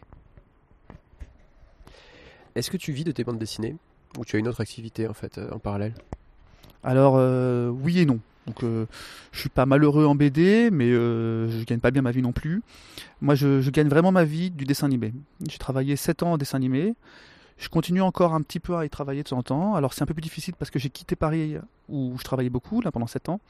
Sur, euh, je travaillais sur 6 longs métrages et puis bon des séries, des pubs, des trucs comme ça. Et là je gagnais très bien ma vie. J'avais euh, un bon statut, j'étais intermittent, donc j'ai pu me mettre euh, de l'argent de côté. Et euh, heureusement, parce que maintenant que j'ai quitté Paris, ma situation n'est pas. Enfin, elle est plus confortable qu'un autre BD, quoi. J'ai ma maison, ma famille. voilà, je me, suis mis de l'argent de côté pour ça. Maintenant, ouais, ben. Je. Oui, je gagne un petit peu quand même, mais. Euh, c'est pas, pas, c'est pas encore suffisant. Euh, Est-ce que du coup tu prévois une suite pour Pacifique? Alors euh, oui, enfin Pacifique, c'était vraiment euh, une histoire qu'on avait, Euh, un one shot qui, est dans Pacifique. Et en, le développant, j'ai eu d'autres idées. Parce que le, fil conducteur, c'est le cas de le dire, c'est cette chaîne de lecture du livre, et plus que les personnages finalement. Et j'aimerais bien développer ce livre qui se développe encore, ce virus, euh, virus positif, qui se développe dans plein de situations différentes, euh, dans un avion, dans un char, ou même carrément ailleurs, ou ailleurs dans, dans l'espace, ou même le temps, parce que c'est- ce n'est qu'une lecture. Ton point de vue sur la, sur la bande dessinée numérique? Alors tu veux dire la bande dessinée qu'on lit sur tablette ou la bande dessinée qu'on fabrique euh, avec un, un stylet graphique? Alors la lecture sur tablette, en fait, tout ce qui est euh, voilà, dématérialisé. Dématérialisé. Euh, moi, je suis pas client, je suis pas fan. Euh, Ça me fait peur euh, de quitter, euh, de quitter l'objet, le livre. Moi, ça me fait peur. Je, je sais pas trop où est-ce qu'on va aller avec ça. Après, on va se retrouver sur plein de, de blogs. ça va être piraté plus facilement. On va moins bien gagner notre vie, encore moins. Ou alors, il faut trouver de nouvelles. Un nouveau système économique avec, je sais pas, des abonnements, des pubs. Enfin, ça, n'existe pas pour l'instant, donc en effet, ça me fait peur. Et puis, euh, moi, je, moi, je suis contre parce que je, je suis pas lecteur du tout. Moi, je, je suis très attaché à mon lit, j'adore euh, me vautrer dans un canapé avec une bonne BD, tourner des pages, euh, sentir l'objet, revenir en arrière, faire, faire des, des bonds en avant de plusieurs pages, de voir toutes mes, toutes mes petites tranches dans ma bibliothèque et me dire tiens celui-là j'ai envie de le refeuilleter. et puis voilà, ce sont des jolis objets qui sont travaillés jusque sur la tranche. C'est dommage de quitter ça. Après, euh, si c'est une réalité, euh, bah, il, faudra s'adapter. Je ne sais pas encore comment. Il faut inventer quelque chose. Pour l'instant, tout ce qui existe hein, est complètement à chier. Euh, tout comme le turbo média, pour moi ça n'a aucun avenir. Voilà, il faut inventer quelque chose, euh, mais surtout un modèle économique. Mais de toute façon, mon plaisir de lecture ne sera plus là. Bim. Ça, c'est un avis tranché. Quelle est ta date Par contre, je, sais- par contre, je, je sais, et c'est triste, je pense qu'il va falloir s'adapter. Le, ça change. Tout comme avant, euh, les BD, euh, c'était avant tout de la prépublication dans des magazines. Et après, on est passé aux albums. Nos anciens ont dû s'adapter aussi à ce changement-là. Ça a même changé la manière de, structurer des récits et de raconter une histoire. Il n'y a, plus de chute à la fin de chaque chapitre. Maintenant, on peut faire des romans graphiques de 200, 300 pages. C'est complètement différent, des, des formats différents. Bon, ça, ça a apporté beaucoup de choses, je pense. Le passage au numérique, je pense, va. On va perdre énormément. On peut gagner beaucoup d'autres, beaucoup d'autres choses. On peut avoir des, formats beaucoup plus longs, je pense, euh, beaucoup plus proches euh, des séries américaines euh, à rallonge, style Lost, des trucs comme ça. Je pense qu'on va arriver dans une forme de BD comme ça, travailler en studio, euh, 10 personnes, bah, comme un dessin animé. Moi je, connais bien le dessin animé, donc je vois vraiment les liens qu'il peut y avoir entre les deux. Et je suis sûr que ça va, on va basculer vers une, une industrie comme ça. Et ça me plaît pas forcément. Tu, disais tout à l'heure que justement les éditeurs étaient un petit peu coincés par, euh, enfin en tout cas les grands groupes par les, actionnaires et que du coup la place de l'humain, la place de, de l'essai, de la tentative était peut-être moindre. Euh, Est-ce que justement tu penses pas que cet aspect numérique euh, permettra, si effectivement encore une fois un petit modèle économique un poil sécurisé pour éviter un, peu trop de piratage est mis en place, est-ce que ça ne permettrait pas justement à de jeunes auteurs de se faire plus connaître? Le, le, le coup des blogs, ça, a permis de mettre la lumière aussi sur, sur certains auteurs qui, auraient, qui ont été refusés chez les éditeurs. Oui, alors ça c'est un grand débat. C'est euh, c'est une balance. On peut poser le pour et le contre. Alors le pour en effet, c'est qu'on peut on peut trouver des talents euh, qui vont émerger de n'importe où, euh, n'importe qui fait des crobards et les posts et, ça peut cartonner. Tout, comme tous les blogs et après ils ont été édités voilà et ça fait des, des gros cartons hein, comme les, les boulets et tout ça. Mais moi, je pense, à partir du moment où il y a un système économique derrière, et c'est ce que les, auteurs vont chercher, hein, parce que les auteurs, ils veulent, ils veulent manger, ils veulent avoir euh, des enfants et une maison. En tout cas, moi, c'est mon- cas. J'ai jamais couru, je, je cours jamais après la thune. C'est pas mon but. Euh, si je veux courir après la thune, je vais faire du dessin animé.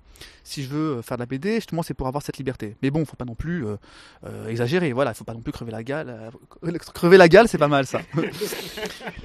Donc, si- s'il y a un modèle économique qui se met en place, il va y avoir euh, une perte de liberté, c'est sûr. Parce que euh, qui va mettre la thune? Un éditeur ou en tout cas un producteur quelconque. Et à partir du moment où on arrive dans une production, il va y avoir un droit de regard. Euh, il va les producteurs, parce que je pense que ça va des producteurs et non des éditeurs, un peu comme dans le cinéma. Les producteurs vont vouloir des produits qui fonctionnent, des recettes et, ça peut même être un, piège énorme. Ils vont vouloir des- des séries américaines, tout simplement. Ou des mangas ou des comics. On va perdre ce qui fait la richesse de la, BD européenne, parce que franco-belge c'est très très immonde, euh, qui est la, vraiment la position d'un auteur. Alors on peut croire que c'est que l'auteur va être plus libre parce que il est tout seul derrière son écran et il poste et, il peut même presque se passer d'éditeur. En plus avec toutes les plateformes, euh, les financements participatifs, on voit ça. Mais je pense qu'il va y avoir un gros, une grosse, un gros retour euh, de revers de la médaille. Et ça pas forcément positif. Ou en tout cas, le positif, il y en aura, c'est sûr. Donc c'est la balance. Il, il va être en face d'un d'un d'un côté négatif euh, qui risque d'être trop trop élevé. Quelle est ta dernière découverte en bande dessinée? Tu as le temps. On me l'a posé tout à l'heure et On nous pique nos questions. Alors déjà, est-ce que tu lis de la bande dessinée autre que la tienne? Alors ouais, je suis un, gros lecteur, je suis un boulimique de, BD, j'en, lis euh, une ou deux par jour. Ouais, mais euh, bon, je sais pas. Alors, un, des auteurs que je suis et que j'ai quand même beaucoup euh, actuellement, moi j'adore Benjamin Flao, ou, Vincent Perriot. En effet, ce sont des auteurs qui ont une écriture assez personnelle et libre. Mais après, par exemple, là, je suis en train de lire Le, le perroquet des Batignolles de Euh, Alfred, je crois, non Non, non, zut. euh, ah, ouais, ça ressemble, voilà, c'est pour ça. Non, Non, je sais plus. euh, Si, tous les prénoms. Stanislas. Stanislas. Euh, le, le, le perroquet des Batignolles de, de Stanislas et euh, j'aime beaucoup. Alors c'est pas du tout le genre d'album euh, que je pourrais aimer. C'est contemporain, c'est il y a énormément de textes, euh, c'est une, un- une enquête policière, mais c'est c'est très frais. J'aime j'aime beaucoup. J'aime beaucoup. D'ailleurs, ça m'étonne que j'aime beaucoup. Tu as un album fondateur pour toi, quelque chose qui t'a fait tilt en amont de, ton travail, au début de ton travail? Oui, bon, ou, des auteurs des auteurs, euh, bah, Franquin Meubus, et puis un peu plus tard euh, Pratt. Ouais, pas mal plus tard parce que je pense que Pratt, euh, faut, faut être plus mûr parce que ça peut être super euh, dur d'accès. Franquin Meubus, bah Franquin d'abord, hein, euh, les Gastons, les Gastons, euh, tout l'univers, et puis très vite j'ai compris la multitude de, de niveaux de lecture qu'il y a dans, dans Gaston. Au-delà du gag, euh, il y a une réflexion sur le monde, sur l'humain, sur la, la- dépression, sur tout ça. Et tout, tout se ressent dans Gaston. Et puis, euh, voilà, c'est au niveau du dessin, euh, il, il arrive à rendre tout vivant. Et ça, j'adore. Mais C'est pour ça aussi que je suis parti en dessin animé. C'est que j'aime, quand le dessin devient vivant. Et puis Meubus, après, pour euh, la, pureté du trait, les univers complètement barrés. euh, un album qui me, qui me fait encore rêver, que je pourrais relire tous les soirs, c'est euh, Les Jardins d'Elena, qui est d'une pureté. voilà, c'est, beau, j'en, ai les larmes aux yeux, rien que, rien que d'y penser. Nous espérons que vous avez apprécié cette rencontre avec Martin Tristram. Pour tout vous dire, nous l'avons enregistré il y a longtemps. Nous souviendrons, nous souvenons plus du tout Nous de nous souviendrons, Oui, nous souviendrons quasiment souvenons plus, plus en de fait ce de ce qui se passe. C'est une autre Euh, réalité euh, durant laquelle en fait nous avions beaucoup bu, fumé, on était fatigués. Il n'empêche que nous avons beaucoup apprécié ces bandes dessinées et nous allons commencer par euh, parler de Pacifique. Pacifique, elle est pacifique. Parce que, parce que là, Tisac n'est pas accessible actuellement. Il n'est pas, il n'est, pas dans le réseau. Euh, pacifique, en fait, euh, what is, what is, what is, what is, what is, what is, what is, c'est le pitch. Pour le pitch. Le pitch, c'est donc euh, l'histoire de Udo. Udo qui est en fait un, un radio euh, de l'armée allemande pendant la deuxième guerre mondiale, qui en fait se retrouve être le, ben, affecté à un U-boot euh, dans, dans le Pacifique et oui, euh, l'armée allemande avait des, euh, des sous-marins dans le Pacifique pendant la Deuxième Guerre mondiale. Il n'avait pas que l'Atlantique. Euh, et donc, il est le nouveau radio d'un U-boot avec un, le- un U-boot. Moi, je dis U-boot. Je trouve ça vois, comme ça, du coup, tout le monde pourra se foutre de ma gueule et tout. C'est U-boot. Das Boot. Tu vois, c'était Das Boot quand même en anglais. En allemand. Ouais, c'est ça. Das Boot. Euh, et donc il arrive, et là il a devant lui le capitaine Calent, qui est un héros de guerre, qui est célèbre dans toute la Kriegsmarine. Et il a malheureusement sur lui un, livre qui est interdit par, par, par, par le pouvoir. C'est un livre interdit dont on ne peut pas lire, qu'on ne doit pas avoir, qui a certainement été brûlé à déjà quelques centaines d'exemplaires. Il ne se souvient pas l'avoir eu dans son sac en plus. Et il ne se souvient pas l'avoir lu parce qu'il il dit mais c'est pas à moi, et pourtant c'était dans ses affaires. Il ment, il ment. Et donc ce livre va être euh, va être le, le, le, le prémisse on va dire à tous les soucis dans le dans le boot et qui va le mener à sa tragique. Car ils vont pas avoir essayé de s'en débarrassé, il va revenir. Le livre. Quand ils l'ont balancé une première fois dans la salle des torpilles, en fait, ça va être euh, dans la salle des machines qu'il va réapparaître. Puis, une fois que c'était la salle des machines, ça va être euh, dans la cuisine, je crois, qu'il réapparaît. Puis ensuite. euh, Et tous les marins, petit à petit, seront contaminés et par ce livre. Exactement, et tous les marins, en fait, vont lire ce livre. Et à la fin, même le capitaine va lire ce livre. On va pas spoiler sur la fin. Mais où cela va-t-il donc les mener? Vers une fin tragique et splendide. On s'en fout, on a spoilé dans- pendant l'interview. Vers l'infini et l'au-delà. C'est vrai, mais bon. Voilà. Alors, c'était un bouquin qui est au format. euh, c'est intéressant de parler du format, parce que même si pendant l'interview on en a déjà parlé. Format paysage. Format paysage, euh, je crois que c'est à l'italienne en fait. hein. Oui. Un format à l'italienne. euh, et qui est très intéressant parce que ben, un sous-marin, c'est bas de plafond. Et du coup, on a vraiment toute cette impression euh, de, de lieu exigu qui, est- représenté justement par ce cadrage qui est très intéressant parce qu'on a des images qui sont très longues mais qui sont très, très étroites, on va dire, en, hauteur. Et, ça donne vraiment cette, cette impression d'un petit peu de ce côté claustro du, euh, sous-marin en, huis clos. Quoi. Et ça rajoute un, grand, un, truc important, c'est justement tous les plans larges qu'on peut avoir dès qu'on sort du sous-marin, avec des grands paysages qui s'étendent vraiment euh, à l'infini des deux côtés. Quoi. C'est, et ça, c'est vraiment intéressant. Il arrive à Après- utiliser le format aussi bien pour montrer euh, l'enfermement que la liberté. de, mais l'enfermement de l'intérieur et la liberté de l'extérieur. Voilà, avec le même format, il est trop fort. Ouais.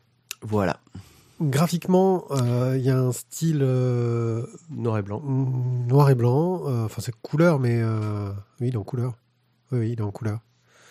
Euh, Oui, mais il... c'est parce que je me rappelais en fait la dédicace, Oui, qui est Donc- magnifique en noir. Mais vous ne l'aurez pas. Il y a donc un ancrage Si, je l'ai envoyé, avec un ancrage Elle a assez- été, elle a été pu- euh, désolé, mais là, elle a été publiée sur, euh, Ouais.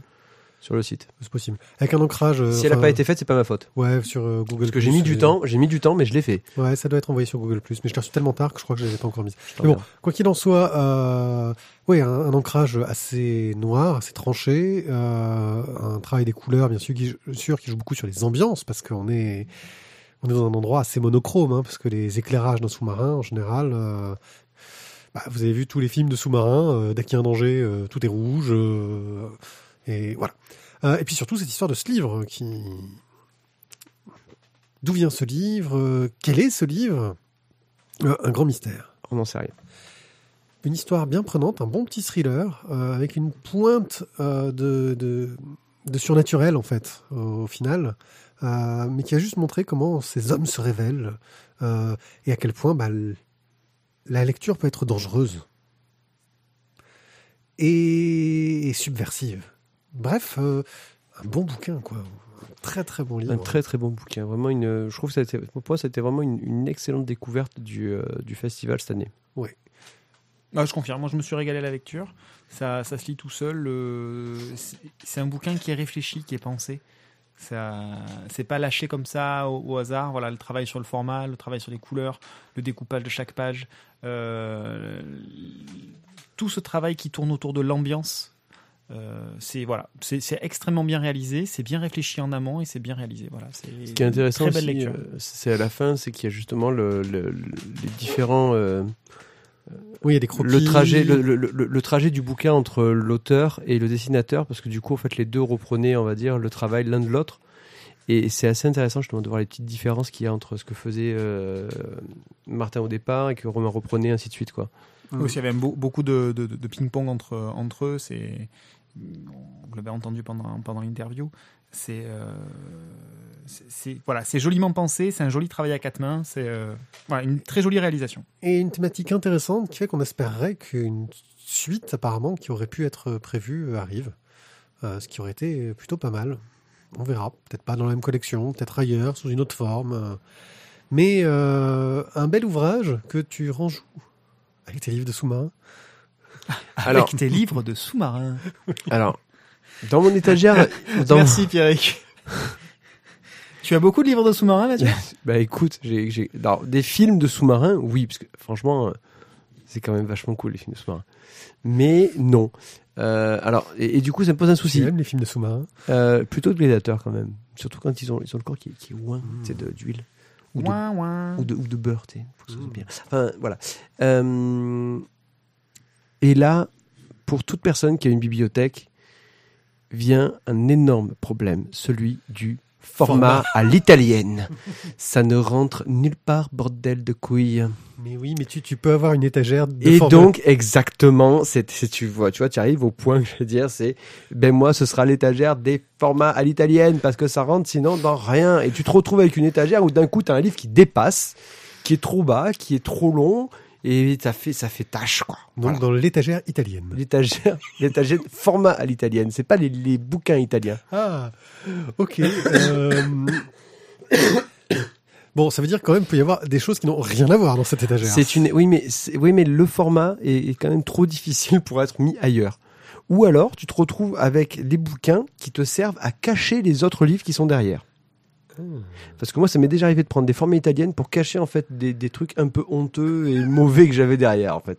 Sur l'étagère honteuse, en fait. Tu ouais, le mets devant l'étagère honteuse comme ça, ça cache. Et du coup, les ils font waouh, ça a l'air trop bien ça. Ouais, mais tu le touches pas celui parce que ce qui est derrière, c'est vraiment de la c'est moche. Euh, ben, j'ai un peu la même problématique que Mathieu, donc euh, moi ça sera dans l'étagère des petits livres et DVD. Ok, petit livre DVD. Ok, vous, vous êtes vraiment sur le format. C'est quoi- c'est une vraie contrainte, hein Non, non, mais attends, attends, format DVD. Mais là, juste une question en soi. Tu oui, il y a C'est 36 quoi DVD euh, sur la tranche. Non, mais c'est quoi, au fait, votre meilleur film de sous-marin Là, comme ça, cache pistache. Allez, allez, hop, hop, hop, hop. Euh, Avec euh, Sean. Connery. À la poursuite d'Octobre À la Rouge. poursuite d'Octobre Rouge. Je n'ai pas vu beaucoup, hein, des films de sous-marins. Ouais, je suis pas très film de sous-marin, en fait. À la poursuite d'Octobre Rouge, définitivement. Alors, ouais, Il y a mais. eu U571 qui Ouais, pas mauvais, USS voilà. Alabama quand même. USS Alabama était pas mal, mais en- à mon sens en dessous d'Octobre Rouge. Mais, euh, das Boot. Ah, Das Boot, quoi. Le, le sous-marin allemand, le. Bah, attends, le, le côté épique quand il repasse Gibraltar à la fin où t'as le capitaine qui est sur le pont en train de gueuler et qui vont tous crever. Qui ont... Alors, C'est quoi c'est le- moi, mon meilleur film de sous-marin, si je l'ai trouvé, c'est 20 milieux sous les mers. Ah, Alors, un nouveau film de guerre, ça va, putain, l'autre. Et c'est bon, parce que moi, c'était euh, le commandant Cousteau euh, le dimanche après-midi, quoi. C'est pas un film sous-marin, il est sur un bateau. Non, Cousteau. tu rigoles ou quoi? Il y avait la Calypso et il y avait son sous-marin, je sais plus comment il s'appelait. Ouais, mais il est pas tout petit le temps machin dessus. euh, jaune. là. Ouais. Bon, on s'en fout, nous allons donc passer Sponsorisé euh, par la à- Comex. à Pacifique. Ah, non, Pacifique, euh, on vient de le ça, faire. La Vallée. La vallée. Alors la vallée, la vallée de Pascal Fornery et Martin Tristram, bis repetita. Bon, pour faire simple, on est, euh, on est sur une île, une île euh, qui, qui est en fait euh, une espèce d'asile euh, généralisé. C'est un projet pilote, hein. oui, c'est un, projet d'asile, mais après, pas tout déflorer non plus. Euh, donc, asile créé par le doc- il s'étouffe. asile créé par le docteur euh, Mello. C'est que vous avez raté surtout le regard, en fait, de Tizak quand il me dit ça. C'est c'est ça qui est le plus, qui fait le plus peur, en fait. Donc le docteur Mello qui a créé cet asile, euh, oui Mello, Mélie Mello, voilà, puisque le titre de, de ce premier tome s'appelle Mélie Mello dans la vallée, premier tome qui risquerait d'être euh, peut-être le seul, euh, voilà. Bref. Malheureusement. malheureusement. Et donc nous suivons les aventures, l'enquête. euh, Merci. Mais pourquoi il y a une enquête? Il y a une enquête parce qu'il y a des meurtres, j'y arrive. Donc Edwin, euh, qui, est, qui, qui- débarque donc euh, sur, sur cette île, on ne sait pas vraiment trop comment, euh, se, retrouve à être euh, le, à, à la tête de cette enquête puisqu'il n'y a pas de police en fait sur, sur cette île de, de Fada, euh, puisqu'on retrouve des cadavres, un cool facteur euh, qui est euh, emplafonné dans un arbre avec euh, sa mobilette, euh, un coup le plombier réparateur en tout genre qu'on retrouve euh, mort euh, euh, un peu à l'ancienne dans les dessins animés euh, façon euh, Tex Avery avec un énorme trou Ouais, dans le jardin au sol, sol, ouais. euh, voilà. Il est tombé du Euh, premier, quand même. Mais il est tombé du premier quand même. C'était vachement C'était un gros premier. Euh, voilà. Donc bref, euh, Edwin, Oui, mais parce euh, qu'en fait, le, le truc est en pente. C'est un restank. C'est un restant. Et donc, du coup, en fait, c'est un premier étage, mais si tu regardes réellement, en fait, c'est un deuxième, voire troisième, tu vois, parce que c'est vachement. Peut-être que ça l'a alourdi aussi avec la Je sacoche. crois que je crois que vous réparation. éloignez du propos. Ouais, monsieur. bah, non, mais attends, ça va. Pas tant que ça. c'est- un Tex Avery, c'est c'est hyper réaliste comme C'est truc. hyper réaliste. Puis c'est pas pire que ce qui se passe sur l'île en fait, dans la vallée. Euh, et donc, euh, donc voilà. Donc Edwin mène l'enquête. Euh, il est épaulé, pour pas dire aiguillonné et, boosté par euh, la jeune séduisante euh, Valéria, qui est euh, la fille. alors fille, petite fille, fille adoptive, c'est, c'est, on sait pas trop dans un premier temps, c'est pas super net, du fameux Docteur Mello. Voilà, donc voilà pour le pitch général. Qui est une enquête, donc, encore une fois, comme le même bouquin que tout à l'heure. hein. Je- Moi, je présente que des bouquins ouais, que totalement starbés, ouais, voilà, ouais. totalement azimutés. Euh, enfin, là, c'est quand même plus facile, c'est un asile aussi. Si tu vois, si c'est un un peu starbés, c'est normal.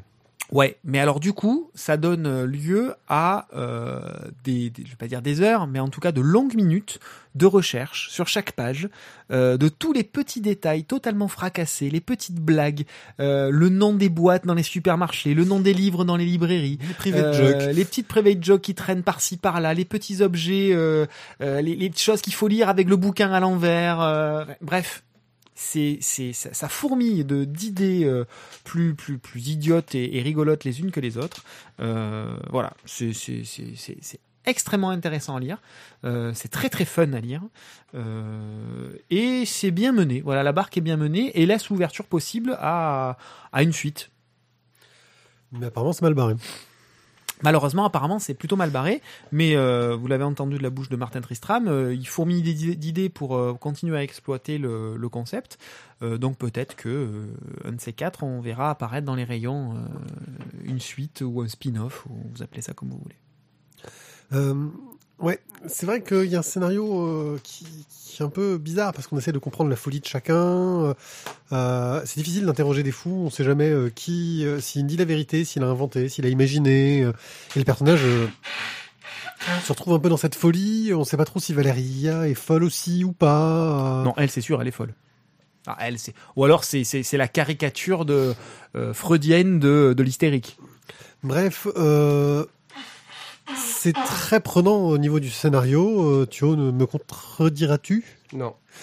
Et en plus, un dessin mais qui change totalement de ce que euh, Martin Tristram avait pu faire sur, euh, Sur Pacifique. ouais, Pacifique. parce que là, on est plus dans du crayonné euh, coloré, en fait. Quelque chose de plus léger, de plus, euh, de plus sfumato, tu vois, euh, euh, dans une sorte de brume. Euh, voilà, c'est coloré, c'est léger, ça respire énormément au niveau du trait. Et puis en plus, il en profite pour glisser des tonnes de petits détails, comme voilà, c'est partout. c'est léger au niveau du trait, mais en même temps, voilà, ça fourmille de détails. C'est euh, c'est voilà, très très très très beau, très très très très intelligent dans, dans la façon dont le scénario est construit, mais aussi dans la façon dont chaque chaque case est, est construite et, et travaillée. Alors après, c'est le genre d'album, je comprendrais que ça plaise pas à tout le monde parce que euh, il y a vraiment un ton euh, très spécial, euh, un ton. Euh, tu sais pas trop dans quel sens tu dois le lire, euh, tu sais pas trop s'il va être sur un truc drôle ou sérieux parfois. Tu vois, il y a, ce côté un peu bizarre dans le ton et on sent qu'il y a du recul par rapport à ce qui est écrit. C'est-à-dire que les auteurs sont, enfin, on, sent la présence des auteurs en train de, rigoler en le faisant en fait. Et donc on rentre un- pas autant dans l'univers que ce qu'on voudrait. On a toujours du, enfin moi j'ai toujours eu du recul à la lecture en me disant, euh, voilà. Euh, je trouvais ça sympa, mais je me suis pas autant plongé que dans, dans Pacifique hein, euh, à côté, ou qui, qui m'a vraiment pris au pris au trip. Ah non, moi la vallée, je me suis je me suis tapé des barres de rire tout seul. Hein. Ah, je me suis, oui. Pour le coup, j'étais j'étais bien dedans. Thio? Ben, alors, je, vais plutôt te rejoindre sur, sur le côté drôle, parce que moi, ça m'a quand même bien fait rire, la vallée. Euh, mais surtout, ce qui m'a ce qui m'a le plus, on va dire, euh, laissé un peu pantois, c'est c'est la différence de traitement graphique entre Pacifique et, et la vallée euh, de la part de Martin Tristram. C'est euh, Ah oui, c'est waouh! T'as l'impression que c'est pas le même. Ouais. Oui, oui, ouais, on sent Tu- qu'il tu a su reconnais- adapter son trait Voilà. au propos à chaque fois. Et, et, et je trouve, enfin, c'est qui est. Tu reconnais pas son trait, on va dire, entre l'un et l'autre. Tu dirais pas, tiens, c'est le même dessinateur qui l'a fait. Ça me fait penser un peu euh, à l'approche que pouvait avoir Rika euh, dans son travail. euh, C'est vrai. euh, en- encore moins. euh, comment Rika, il y avait encore un peu cette signature un peu noire qu'il peut avoir euh, en Mm. tant qu'auteur. Là, euh, il y a encore moins la, une signature de stylistique, je trouve, que euh, là-dedans. Je, cherchais depuis tout à l'heure euh, le, nom d'un auteur. euh, en tant qu'enseignant, encore une fois, euh, on, le croise un peu trop fréquemment à mon goût, Claude Ponty, qui fait des trucs un peu starbés aussi, et surtout qui sort certains de ses albums en grand format. Et, et là, je trouve que La Vallée, vu le détail qu'il y a dans les planches, ça mériterait de une édition en, en encore plus grand en format. grand format, un format En style à la Winsor McKay, euh, Ouais, Nemo, ouais. Intel Enfin, Nemo, quoi. Oh, il y a un intégral qui est sorti chez. Enfin bon, oublions. Euh, tu sais, même format que mes DC Comics, là. Euh, en ta chaîne de Little Nemo. Oui, mais bon, ça, c'est, un fantasme. Euh, Ça doit être cher quand même. 250 euros. Ouais, Euh, j'ai- c'est- Ou deux, non, 175, je crois. C'est, voilà. Euh, ouais, ouais, mais ça, fait, ça fait cher quand même. Ouais, mais c'est beau. Mais Little Nemo en format original, ça fait quand même top. Ouais. Et, et je cherchais, voilà, je cherchais la vallée de Ponty. Ben, c'est ma vallée de Ponty qui existe justement en grand format. D'accord. Messieurs les éditeurs, n'hésitez pas. Mais où classeriez-vous donc ce livre dans votre bibliothèque virtuelle qui est classée parfois par taille, parfois par genre, parfois pas? Pas très loin d'Azimut. J'ai- ben, Voilà, non, mais en fait, le problème, c'est que tu, tu, tu, tu vois, on a, on a des idées et tu nous freines dans nos idées. Ah non, mais je vous écoute. Hein, avec ton casque de gamer, là, donc tu, tu arrêtes de la péter, hein, sale geek. Attention, je sors le micro du casque de gamer. Ouais, voilà. Over. Moi déjà, ça me fait rigoler parce qu'il a marqué MMX sur les côtés. J'attends le- le- l'autocollant Pentium. C'est un MX2, attention. C'est un MX2, ça rigole pas les gars. Bon. Euh... Ah, moi j'ai dit, hein, à co- pas, pas, pas, pas très loin d'Azimut. C'est, c'est, c'est tout aussi starbé, euh, en beaucoup plus drôle quand même. Et toi? Toi tu, l'as, toi, tu l'as lu quand même. hein? Ben, moi, je le mettrais dans la, dans l'étagère. euh, Alors, du coup, tu vois, je vais un petit peu plus le mettre rayon BD. Vraiment, vraiment, BD, du coup, ça va plus te plaire. Je vais la mettre vraiment dans le rayon BD. Je vais faire les- mon étagère Nef des Fous, Azimut, La Vallée. Euh, il faut que j'en trouve un troisième, un quatrième, pardon, qui serait un truc bien barré qu'on a déjà lu. Nous nous retrouvons après ces 12 pages de pub. Bien, je le mettrais euh, dans tout ce qui est euh, fantasy burlesque. Voilà, on est ce côté euh, très fantaisiste, complètement euh, barré, un côté un peu slapstick dans l'humour. euh, voilà, fantasy burlesque. Donc juste à côté de l'assommoir, impeccable. Oui, c'est de la fantasy burlesque, la Soma. Oh, Qu'est-ce que je me suis poilé en le lisant. C'est top. C'est top. C'était pas si drôle que ça, par contre. Ah, Euh, si, si, si. Oui. Tu allais dire un truc. Je sens que ça allait. Moi, j'aurais- tu vois, j'aurais même dit, tu vois, à côté du Marc-Antoine Mathieu.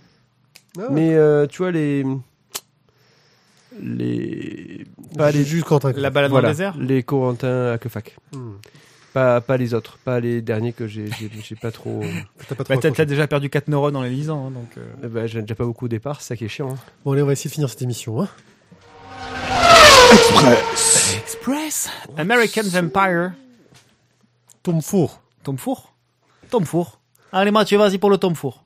Non, je le fais moi. Allez, je le fais moi. Oui, Alors, c'est la c'est toi qui fais. Course, c'est la toi qui course, monsieur, je te le fais. Hein, c'est la- course contre la C'est mort. course contre la mort. Donc ici, nous allons euh, revenir après euh, notre petit passage dans le Pacifique.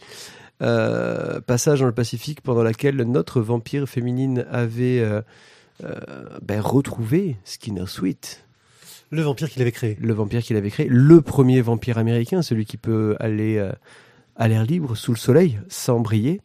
Euh, et qui, Je euh, mettrai un petit bémol à premier vampire américain.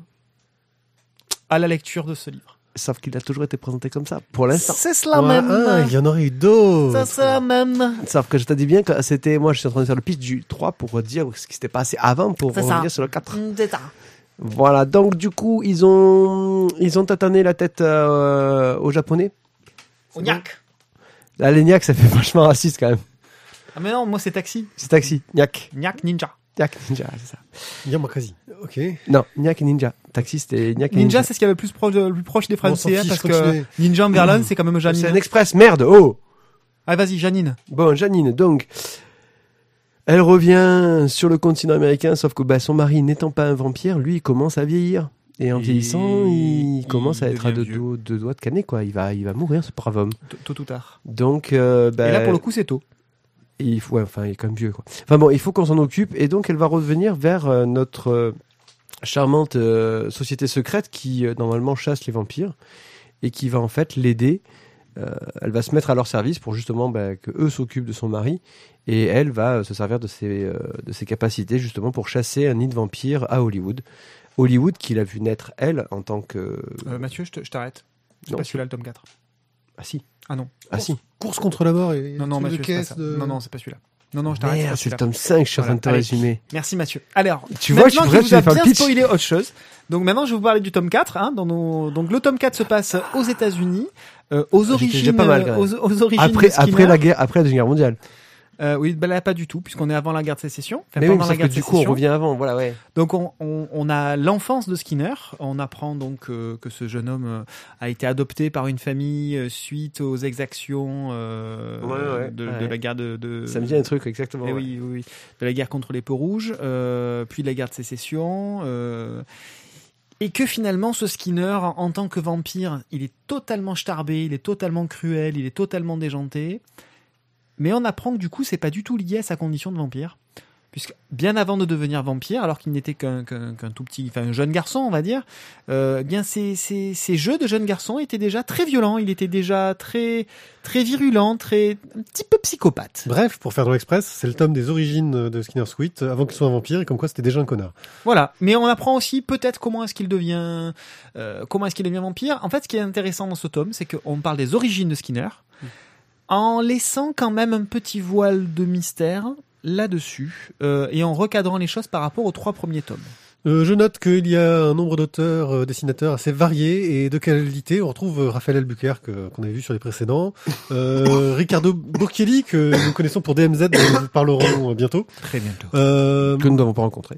Voilà. Euh, et aussi euh, Jordi Bernet, un auteur euh, de grande qualité que, que j'aime beaucoup. Et puis euh, Roger Cruz, mais lui je connais pas. Euh... bah Merci, oui, je Roger. connais beaucoup. Bref, Un très bon tome tome. dans la suite, euh, une série à continuer à suivre. Celui-là, il est à lire. La baleine sous le caillou. La Cachalot, baleine sous le caillou. Moby Dick, le tome 2, euh, que dire de plus, si ce n'est que c'est la suite de l'adaptation de Moby Dick par Chabouté, euh, le livre second. Euh, c'est toujours aussi virtuose graphiquement, euh, dans un travail graphique de noir et blanc qui déchire.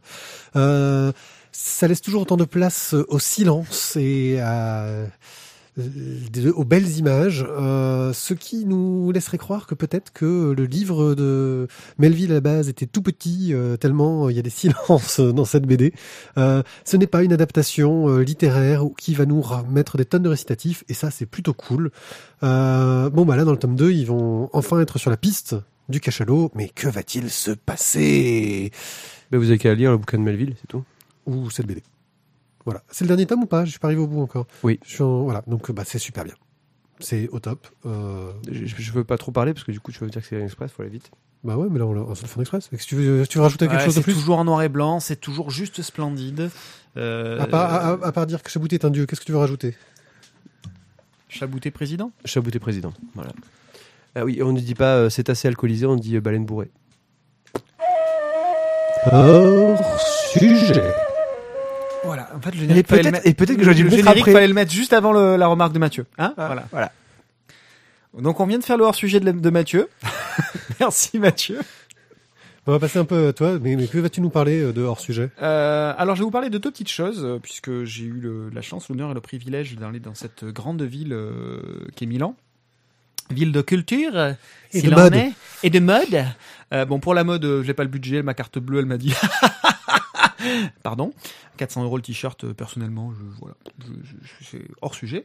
Euh, mais par contre, euh, j'ai quand même pu aller me, cultivationner sur deux expositions. Bon, la première, bien évidemment, l'expo universelle. J'ai pu faire quasiment l'ouverture. On était là le premier week-end de l'ouverture, mais on, a attendu trois jours. Waouh, trop bien Et bon, alors par contre, faut pas y aller tout de suite. Je vous dis tout de suite, c'est un lieu qui est très bien choisi, très bien desservi pour y aller en métro, machin, pouf pouf, tout ça, c'est très bien. Euh, c'est très beau, c'est très bien conçu. Donc le, site est conçu comme un, camp militaire romain à l'ancienne, avec ah ouais non mais c'est ça. Donc il y a une très grande, alors j'ai oublié le- le- les termes hein, euh, italiens, mais euh, enfin italien, romain, euh, latin, euh, une très grande avenue centrale qui dessert l'ensemble des, pavillons de chaque pays. Euh, et en forme de croix, donc il y a un, deuxième axe euh, plus petit cette fois-ci, avec un énorme carrefour. Euh, et où là on est sur le quartier italien. Bien sûr, on est en Italie, c'est eux qui font l'exposition, donc c'est eux qui ont le plus d'espace et ils font comme, ils veulent. Et donc sur ce, sur ce deuxième axe, là, on va avoir d'un côté tout ce qui va être restauration italienne, de tout, de tout. de tout, de toutes les régions. Et en face, on va avoir tous les stands par région italienne euh, pour présenter les aspects euh, culturels, les aspects touristiques. Euh, et cette, ce deuxième axe mène à l'arbre de la vie. Alors juste euh, rappeler une exposition universelle. En gros, c'est euh, on montre chaque pays, c'est de montrer le top de ce qu'il fait chez lui. C'est ça, en gros, le principe? Autour d'une thématique. Autour d'une thématique. Thématique, c'était? Alors la thématique, c'est l'alimentation et l'agriculture. D'accord. pour faire simple, euh, puisque chacun l'a interprété un petit peu comme il le voulait. Euh, on pourrait voir d'un côté le Brésil qui nous explique la façon euh, qu'ils ont de d'utiliser les ressources terrestres, sans bien sûr parler de déforestation, faut pas déconner non plus, et toutes les techniques à la pointe de la technologie qu'ils peuvent utiliser. On a des stands du sud-est asiatique assez variés. Certains très intéressants, euh, notamment le stand du Japon. Alors là, c'est une tuerie. S'il y a bien un stand à aller faire, c'est bien celui-là. Euh, et puis Tu as d'autres. mangé du bœuf de Kobe et t'étais fier. Ouais. Ouais. Et alors tu, tu entendais la petite chanson quand tu mangeais Le, le bœuf wagyu, il était déchiré sa grand-mère. C'était quoi, quoi le tarif au fait? C'était le tarif. Et, non, euh, mais, non, mais pour les non, gens- non, honnête- honnêtement, c'est c'est un truc qui est relativement exceptionnel pour euh, à manger. Et là, il y avait un petit plateau, c'était 40 ou 45 euros, je crois, par tête. Euh, bon, c'est cher parce qu'il n'y avait pas une énorme quantité dedans, mais c'est un joli plateau avec euh, la petite soupe euh, miso, miso en entrée, euh, des petites bouchées, euh, la, la viande, le machin. Non, franchement, nickel. Je pense à Mizu Mizu. Bisous, bisous. la soupe miso. C'est la soupe qui fait péter. miso. Hein, on est Voilà, bien miso. Euh, donc bref, excellent. Euh, et puis la construction de, de, de- de la visite du, du, du stand était, euh, était très très belle, très très intéressante. Euh, et puis à côté de ça, voilà, vous avez d'autres stands euh, du sud-est asiatique euh, où là on a une ode euh, au dictateur.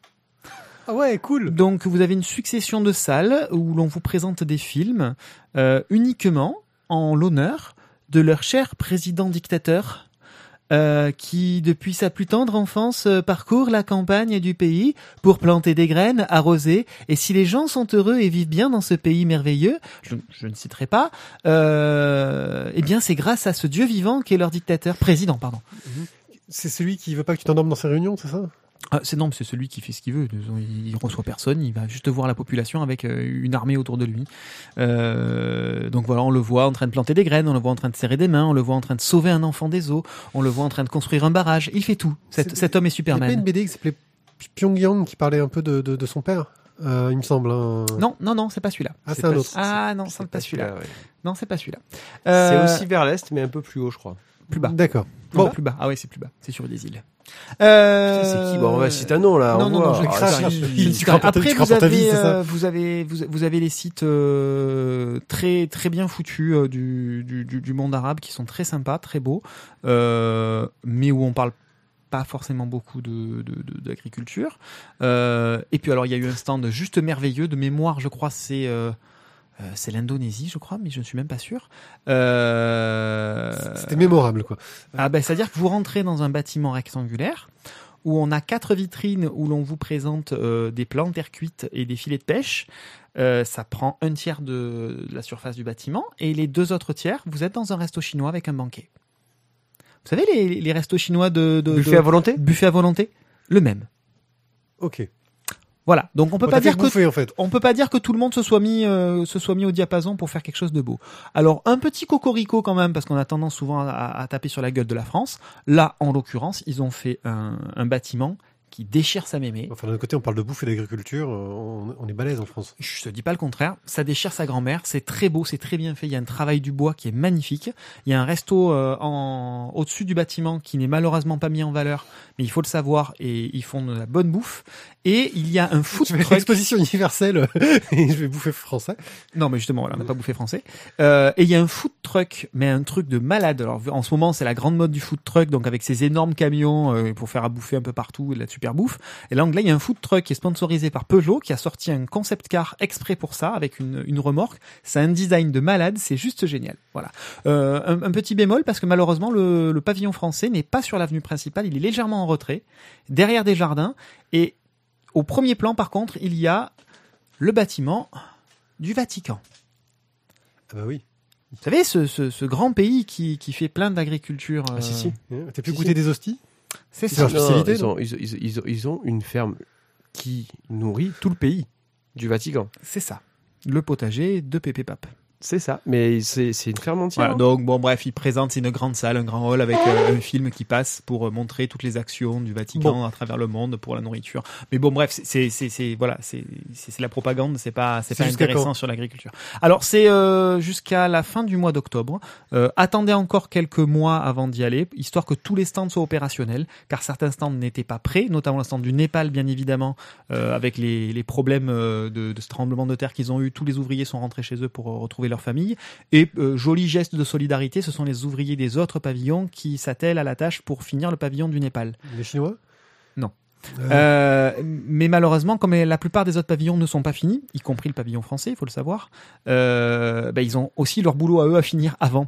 Donc c'est un peu la c'est un peu la galère. Donc pour l'instant les les épicés. Je n'ai pas pu profiter le- du stand de la Belgique parce que bah, il y avait deux belles deux beaux stands à l'extérieur pour de la bière et des frites malheureusement euh, fermés.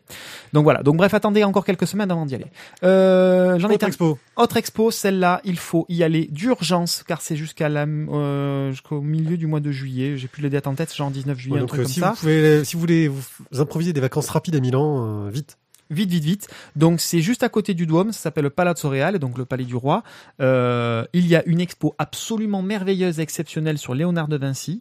Euh, une expo qui présente tout Léonard, c'est-à-dire peinture, sculpture, dessin d'architecte, plan, peinture, tout, tout, tout, y, y compris, y compris le merveilleux Rome de Vitruve. Le Rome de Vitruve. Le Rome de Vitruve. Le- C'est le Rome de Vitruve. Il a pris un petit coup, un petit coup d'arrangé dans la nana. Ouais. Euh, Je pensais au Rhum qui était en fait au feu rouge, mais non, pas celui-là. Pas celui qui fait les vitres. Donc c'est une expo qui est extrêmement intelligente, bien pensée, avec plein de petits panneaux explicatifs, qui replace Leonardo aussi dans le contexte de son époque par rapport au, à son maître, parce que bah oui, il sort pas de, de l'œuf, il a pas tout inventé non plus, euh, et par rapport aux autres euh, élèves de ce maître-là, euh, et le pourquoi du comment certains tableaux sont nés, comment certains plans sont nés. Euh, voilà, c'est un truc. Si vous aviez un doute sur le génie de Léonard, euh, bah, allez-y, vous n'aurez plus aucun doute en sortant. D'ailleurs, euh, en tant que documentation, je vous recommande euh, la bande dessinée de Turc et de Grotte, qui, vous apprendra beaucoup de choses euh, sur ce, cette personnalité assez géniale. Euh, voilà, et euh, une émission aussi. euh, Temporium aussi Temp- sur voilà. euh, Léonard de Vinci et euh, au cœur de l'histoire aussi de Franck Ferrand qui euh, sur Europe 1 qui l'a fait aussi euh. Voilà. qui a fait une émission sur Léonard de Vinci. Ok, donc Bref, allez-y vite, courez-y vite. C'est passionnant, c'est plein En gros, d'informations. c'est le moment d'aller à Milan. Quoi. C'est ça. N'hé- N'hésitez pas à demander des infos aussi au, au, au- au personnel qui sont là pour monter la garde, puisqu'on n'a pas du tout le droit de faire des photos, des machins et des bidules. Mais les pseudo-vigiles de garde, euh, de, de, salle, euh, sont, sont blindés d'informations. Euh, donc n'hésitez pas à leur demander. Un petit bémol quand même si les gens de Milan m'écoutent. C'est bien gentil de mettre des audio guides, mais uniquement en anglais et en italien. C'est pas terrible, surtout quand l'anglais est parlé par un italien, c'était juste incompréhensible. Euh, donc voilà, c'est- le, le petit bémol de, de l'exposition qui est vraiment pas cher du tout et qui vaut vraiment, vraiment, vraiment le coup. Bah, tu comprends pourquoi c'est pas cher. Que deux langues sur le guide. C'est Ouais, sûr. C'est c'est cher, le guide. Eh bien, merci. Eh bien, pour un dernier HS, je voudrais juste signaler que euh, la rumeur enfle et il paraîtrait très fortement qu'un certain Cimérien sortirait de sa retraite pour un nouveau Conan. Voilà. Ok, c'était juste. euh, C'était juste l'info. c'est C'est une, une info c'est une du, rumeur, ça. du non du Huffington Post de, de- du 26 euh, il y a deux jours. Il, il change l'acteur principal. Hein? Non, c'est c'est bien Arnold Oui, c'est Schwarzenegger. pour King Conan, c'est la fin de la C'est vie de The Conan. King, c'est il revient, il est roi et C'est la fin de la vie de Conan, ouais, c'est dans le cycle de mais Howard. a priori voilà c'est euh, là là là ça commence à devenir sérieux peut-être. D'accord. Mais en même temps il vaudrait mieux que ça devienne sérieux rapidement parce que sinon ça va vraiment être euh, Papy Conan quoi. C'est Voilà, et il paraît que son dernier film euh, est vachement bien. euh, film Maggie. de- Maggie, voilà. euh, j'ai cru que tu allais me parler du nouveau Terminator parce que juste Non. la bande annonce ça m'a donné envie de Non. vomir. non, non, Ça a l'air Maggie, intéressant, mais bon. Euh, non parce que là je pense que là on a on a on a dépassé le cap du paradoxe temporel. Oui, mais c'est pour ça que ça a l'air intéressant. Bon, bah, je crois qu'on va s'arrêter là. euh, pour Terminator ce Sam. Sliders. On se retrouve. euh, Sliders ouais peut-être. ouais, ouais. On se retrouve euh, dans Non, on se retrouve 15 pas. jours pour euh, notre euh, dernier Live. live. notre dernier live chez Synops. Euh, ensuite, on essaiera de vous refaire des, des, des émissions pendant les vacances parce qu'on a plein, plein, plein de BD en retard à lire. Euh, Mais seulement si elles sont en dehors des cartons. Voilà. euh, oui, non, les BD qu'on a à lire sont en dehors des cartons en théorie, donc ça devrait aller. C'est bien. Oui, mais déménager une bibliothèque, c'est une, une horreur. Euh, bref, euh, merci de nous avoir écoutés. N'hésitez pas à laisser des commentaires, à faire un tour sur les réseaux sociaux.